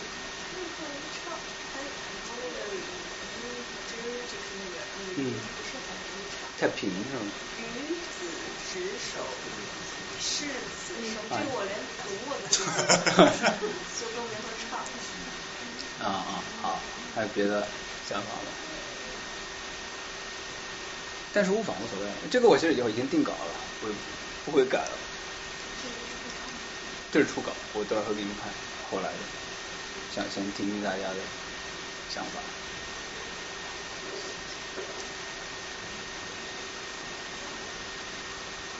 最后一段是什么？唱类似的。然后需要就是就是副歌，对，这都是四个字，可能就是呃对旋律发展上提出了比较高的要求。嗯，好好。还有别的想法吗？好，呃，是这样，当时呢，我一个字都没改，然后就先给他谱了一下，因为我觉得句，呃，我我其实当时还蛮喜欢这个四句的感觉，因为你看起来四句四四个字四个字好像有点矮板，但是它跟主歌之间有一个比较好的对比，只要一个东西有对比，它就有意义，哪怕它是矮板的，它但是主歌它这个四个句子吧，哎，两个短加一个长，我还蛮喜欢的，啊，就不是那么常见的一种写法。然后内容上呢，我觉得他就是，他至少写的很真诚。他虽然是中国风，但是我觉得他至少没有落入那种无聊文人的那种那种感觉，对吧？他至少写的很真诚，所以这点上，我觉得他作为一种中国风，他就是有价值。对我来说啊，然后呢，所以我写的时候还是蛮带感情去谱这个曲的。我当时给他提了两个点，第一是我们看一下这段，就是我们说副呃第二第二段主歌的下阙吧。啊就是我们看一下它这个它的四个字啊，它的四个字就是呃一二四押了韵啊，但它的四个字它是读音是完全一样的，嗯手手手，手手手。那我的理解就是好的押韵呢，就是你这个韵母是一样，但最好前面的辅音不一样，这样又能听到一样的韵母，又听到不一样的辅音，它就很有很有很有意思，是吧？至少英语里面它是有这个规定的，如果两个字读音完全一样。它其实不算押韵，它就是一样的字，就甚至是这这这是要尽量去杜绝的。而且说实话，你字一样，一方面就是对听觉的辨认有困难，而来听了两个字有点麻木啊。所以我当时建议，而且你自己看，我们来看这两个对应的地方，因为我这旋律肯定是不变的嘛。与此执手，是此生，五洲四海同携手。携手和此生的平仄是完全不一样的。此生感觉是往上走的，携手是往下走的。而且差的正好错开了，所以所以你，那我当时这段副歌，这这段副歌是天爱我痴吻，与子之手是此生。你要换到这里，五洲四五洲四海同携手，我就觉得有点小别扭，是吧？然后，所以我当时建议说，你可以很简单，你把这个携手改掉，这样的话呢，你一方面你押上韵之后，不会跟这两个字读音一样，又解决了这个平仄的问题。我给他提了个建议，所以我给他录小样的时候，我。姑且就把这个手改了一个游字，那么后来呢，他就把这个字这三个字全部改成了信天游，我觉得还蛮好的。五洲四海信天游啊，五洲四海信天游，跟与子之手是此生，至少平仄上没有问题了，而且解决了刚才说的那个同音的问题。那第二个问题，我跟他说的是这个副歌，我对四个字是可以接受，但是呢，我就觉得花开花落云卷云，舒有点被说烂的感觉。但是我的小样写完之后，先唱给一个朋友听，他听到这有点就开始笑，就听太多了。他说，就是这是一个虽然好像挺文雅，但实际上是一个，就是可能是个路边捡破烂都能说出来的话。然后我说这个是不是可以改一下啊？还有一个问题呢，就是这个你是终点，我不是很喜欢。你是终点，是吧？而且而且而且而且就是。这第三、第四句又是天天年年，这有点跑到那个就是那林俊杰那种歌的感觉，是不是？我就说你这风格统一，我觉得前面还挺好的，很很很，至少按照那个时代的感觉写。你要你出到这儿，你到底是为了让它有商业价值还是怎么样？反正我不喜欢这个终点。呃，然后反正合在一起，我的意思，其实这个副歌就可以重写了，因为东西比较要改的东西可能比较多。啊然后我当时还给他提了一点，我说。哎，你看他这里用的实际上相当于是个 A A B B 的韵嘛，就第三次就换韵了。呃，我等会儿会给大家听旋律啊，但是我可以告诉你，就是我这个旋律填完之后，我自己觉得比较像我刚才说的那个悲惨世界里面 I Dream the Dream 那种感觉，就一三两句和二四两句的关系比较紧密。我跟他说，既然你要改这些东西，你不妨考虑一下把这个副歌改成 A B A B 啊，这样的话世界上也有一个算是用这种西方口律填词的徒弟了，我至少，因为别也没有别人也没有别人这么写嘛，是吧？我太孤独了，然后我说你试一下，试一下。然后后来就是后来是我们这个副歌是我们俩一起磨的啊，我给他贡献点 idea，然后他改一下，好，我们最后磨出了这样一个版本啊。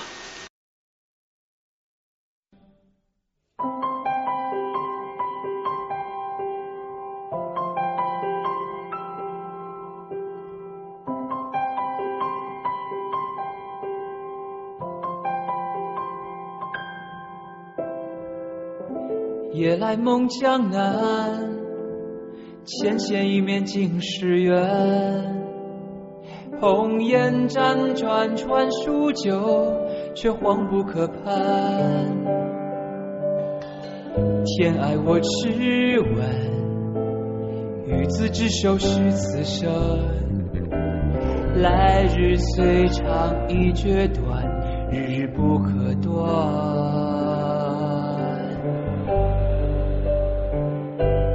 一段流年，几盏余欢，三千弱水，半世孤独。心心念念，恋恋人间，往生前世，初见宛如。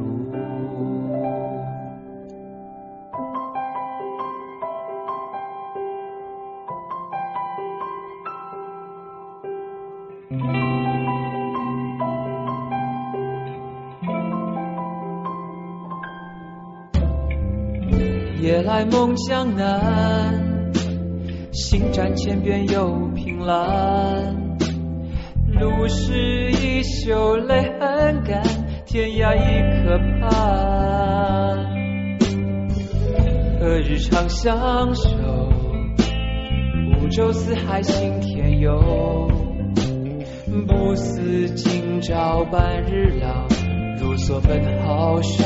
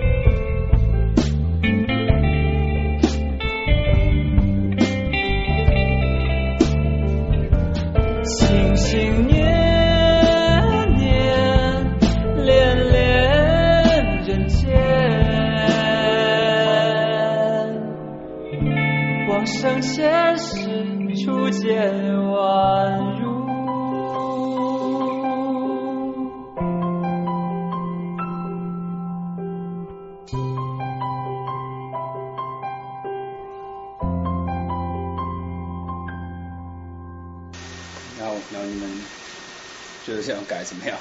可以。下一个这样好吧？我觉得那个短和段还是有点感觉有点冲突。呃，三克劳经常会放点乱七八糟的东西。对啊，这样短和断。对，因为你唱的时候，哦，发音其实差不就不太听得出来。不太听得出来，嗯嗯嗯嗯。嗯，这是挺难的，中国风的曲子是挺难的。我确实确实像你说的，就是 A B A B 曲是和词的，就是词的韵和曲的这个呃这个 A B A B 符合的话会比较好听。啊，对，这还还认可这样写是吧？我觉得这比比比大多数都有意思的。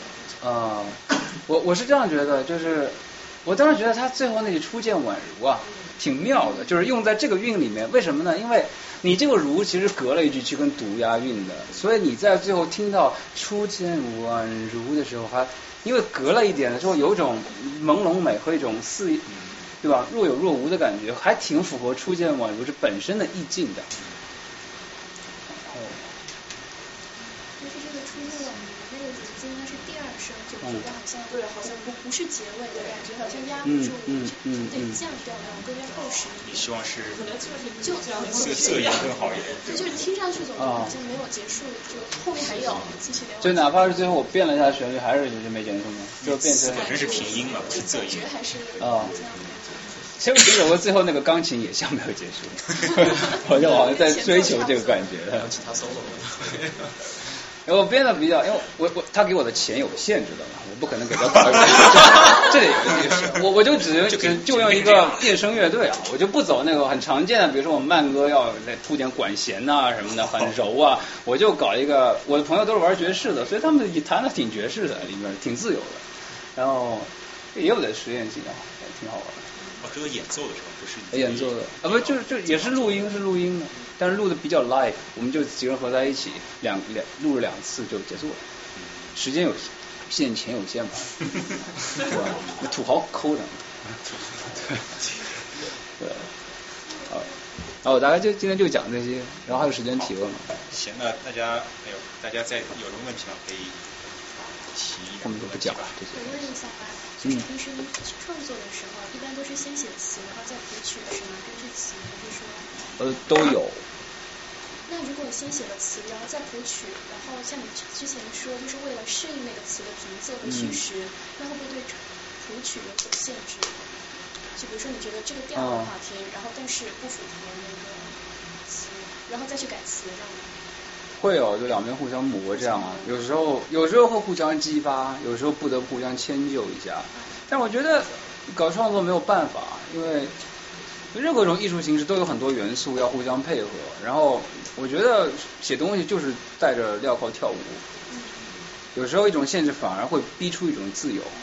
我觉得没有绝对的自由。你说你写首歌不给我任何限制，时间也没有，这个时长也没有，题材也没有，风格也没有，我还不知道写什么东西，就这样。那你在伯克利就是学这个作，比如做词，那肯定都是英语的，他不会接触其他语言。对我们伯克利有就是关于 songwriting 的这个 major 嘛。我一开始进伯克利是想学这个 major 的，然后呢，然后当后来自己兴趣点有有有些变化之后，我就选了别的专业啊，比如花更多时间在，比如写音乐剧上，或者呃纯古典的作曲上、编曲上。词我呢就修了两个写英文歌词一和二，后面更深的什么 advanced lyric writing 我没有修，因为那个那个课要写 rap，我就会挂。对。不过那个 lyric writing one 和 one one 和 two 我觉得已经学到很多东西了。所以 rap 是词的最高境界。也也不是吧，就是他他会更更更更花哨一点。他有他的技巧章法吧。那那国内有这种相应的课吗？就中中文写词应该有有几个音乐学院有开这种课，然后我也不知道他们怎么教的。那不是西方的这种这种呃系统。我不能断言，因为我我之前比如说复旦读书的时候，有时候会去翻一下，看看国内有没有什么书介绍怎么写歌词的，翻到过几本，好像也就那么几本，好像存在的书那时候也都看过了。这这些有没有新的书我不知道，但我当年来伯克利面试的时候，就面试完走出学校学校学校的书店旁边逛一下，我都惊呆了，就关于怎么写歌词，在这种一大书架的书，啊，上下三排全是怎么写歌词。我就当时就觉得挺惊讶，我觉得他们这方面已经已经也就是在理论上也跟上了实践和理论。然后我觉得我不知道这些年有没有什么新的发展，有没有什么著作问世，但我觉得理论上还是有一些空白的。就比如说我刚刚说的翻译词的翻译问题，就没有很好的对应的词，这本身就是一个问题。那国内就是就流行音乐，它有所谓的学院派吗？也有，就是有些学校开这个专业。现北京现代音乐学院呢，还或者是我知道沈阳音乐学院、四川音乐学院都有类似的，不一定是专业，但有类似的课程，也不知道他们怎么教的。嗯，反正我觉得创作这件事本身是，就大师也不是从学院出来的，是吧？但是呢，就是学院只不过，我觉得每个人要要要成为一个好的、成熟的创作人，他都要经过学习嘛。有些人自学，有些人拜一个老师学。呃，然后像林夕是跟着罗大佑学，然后那个我之前说的那个写音乐剧的 Steven Sondheim 是跟着写那个音乐之声的 Oscar Hammerstein 学，一学徒制的那种感觉。然后，然后有些人在学校里学，反正都是通过某种途径学，所以我也不排斥学校里教。我进去的时候就有点排斥，老师在那教这些什么，刚我说的都是老师批发过来，格律啊、视角啊、曲式啊，太枯燥了。我说老师，你布置作业能不能不要规定这种形式的东西？你规定，比如说大家去看个电影，然后回头看完这个电影写一首歌，这多好玩是吧？那老师就说，这东西你是好玩，但对你没有帮助，因为你每个人看电影视角不一样。然后，然后你每个人年龄可能也不一样，你而且大学学生都是有很多 international student，大家的文化背景什么都不一样。我没有办法在这方面去评价你的东西，但是我觉得我教你这些技术性的东西，你发挥，然后你自己去任意的发挥，反而比较比较，我觉得挺有道理。所以我毕业之后写歌，反而经常会反思老师讲过的一些东西，或者我的歌给朋友听之后，他们给我提过的一些建议，慢慢发现很多东西还是挺有道理的，确实帮到我。尤其是当我灵感枯竭的时候，它能救场用，对。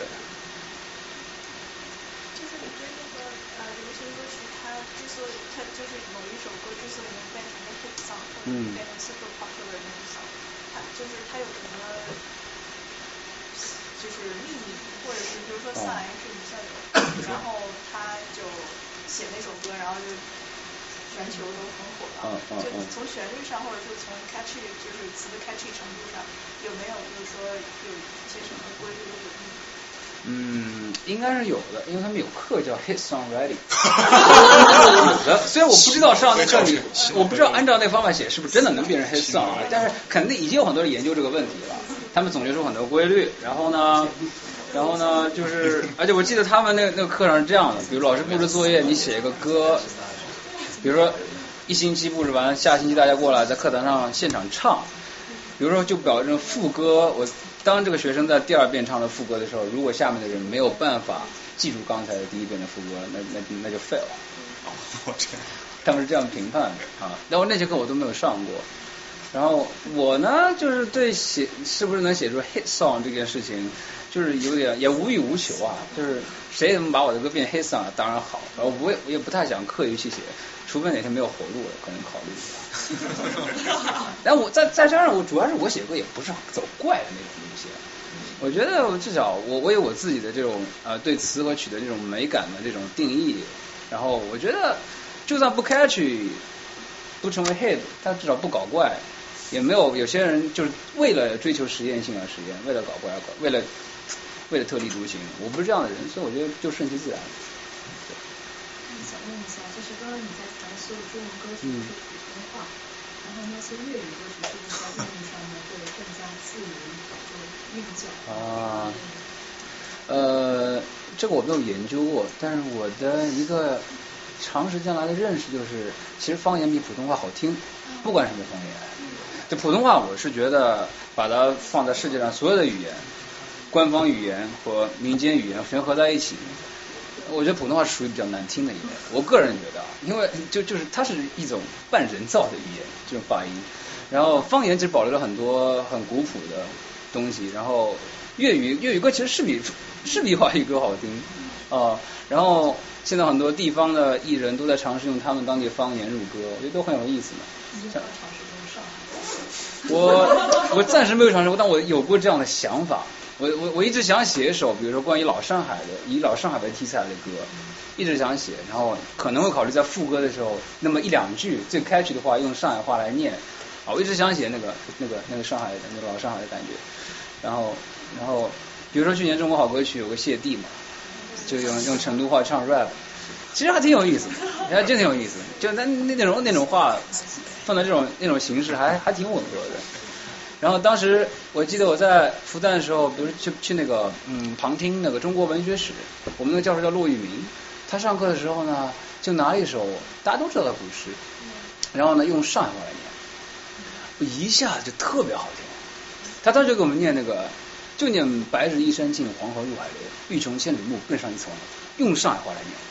我就把我惊呆了，因为是这样的，就我我我可以试啊，但是我们这代人的上海话已经不标准了，那他是老上海人啊，就是要试的。白日依山尽，黄河入海流，欲穷千里目，更上一层楼。我不知道标不标准，乱乱念乱念。但是但是但是方言的这种平仄啊，它的韵味啊。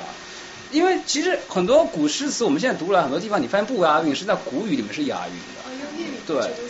啊，呃，老师有有人有人跟我说用用，他说那个福建那边就是那个客家，那些保留那个古音是最完整的，很多古诗用那些话来练就特别好听。啊，我不知道，反正反正方言是一个很好的东西。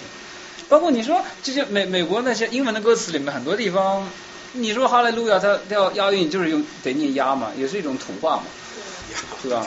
他们这很很很口语化的东西，其实都是很有方言特色的。对，所以所以这是我刚刚说的，有时候词特别文绉绉之后，嗯，反而破坏了音乐美，尤其是用普通话念出来。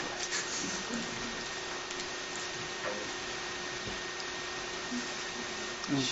我想问，像我们这种完全不懂乐器，然后专业也跟音乐没关系的人，就是能不能自己写点小诗，然后为自己写个小歌呢？当然可以了，你写呗，没有人不让你写啊。基本东西，我觉得就是，如果你想尝试，你就大胆尝试，不要想任何东西，你就你你在这种情况下，你可能会无意识的模仿，然后你就让他模仿。谁一开始写都是模仿，然后你模仿多了，如果发现哎特别像谁谁谁，那那你那也无所谓，那你你你在模仿别人，或者你反正就是你让他顺其自然的来，不要有任何畏惧心理。我一开始写也什么都不懂，然后就慢慢写。哎，不不要考虑这些东西。就我们老师自己上完课，他都说这些东西都是他是 tool 嘛，不是 rule 嘛。然后尤其是刚起步的人，这些东西是要命的。你一定要先让它流动起来，让它 flow。然后到了一定的境界之后，你再看自己的东西，你可能会用一些技巧性的东西去完善它，对吧？再说有些人，如果你当时的感觉特别好的话，你自然流露的东西，其实无形中已经已经满足了很多技巧上的要素。甚至于打破那些东西，反而变成一种好，所以你不要考虑这些东西啊，尤其是你没有没有尝试过，千千万不要考虑这些东西，嗯。那你你是修这个音乐剧，然后又喜欢这个歌词，在中国好像音乐剧不是一个特别时髦的一个一个形式，艺术形式啊，没有还没有特别好的对，有一些人写过，嗯，比如我知道的有那个三宝。三宝就是写那个沙宝亮那首《暗香》的那个人啊，也是挺有名，圈内大腕儿了。他当年反正拼了老命写过两部音乐剧，真的是拼了老命。写完第二部排练排练当中直接昏倒送医院了，就是这样的，很敬业啊。然后反正票房口碑好像也不怎么样，因为音乐剧就是前些年我我在我我自己在学音乐剧的时候也想过啊，以后回去比如说那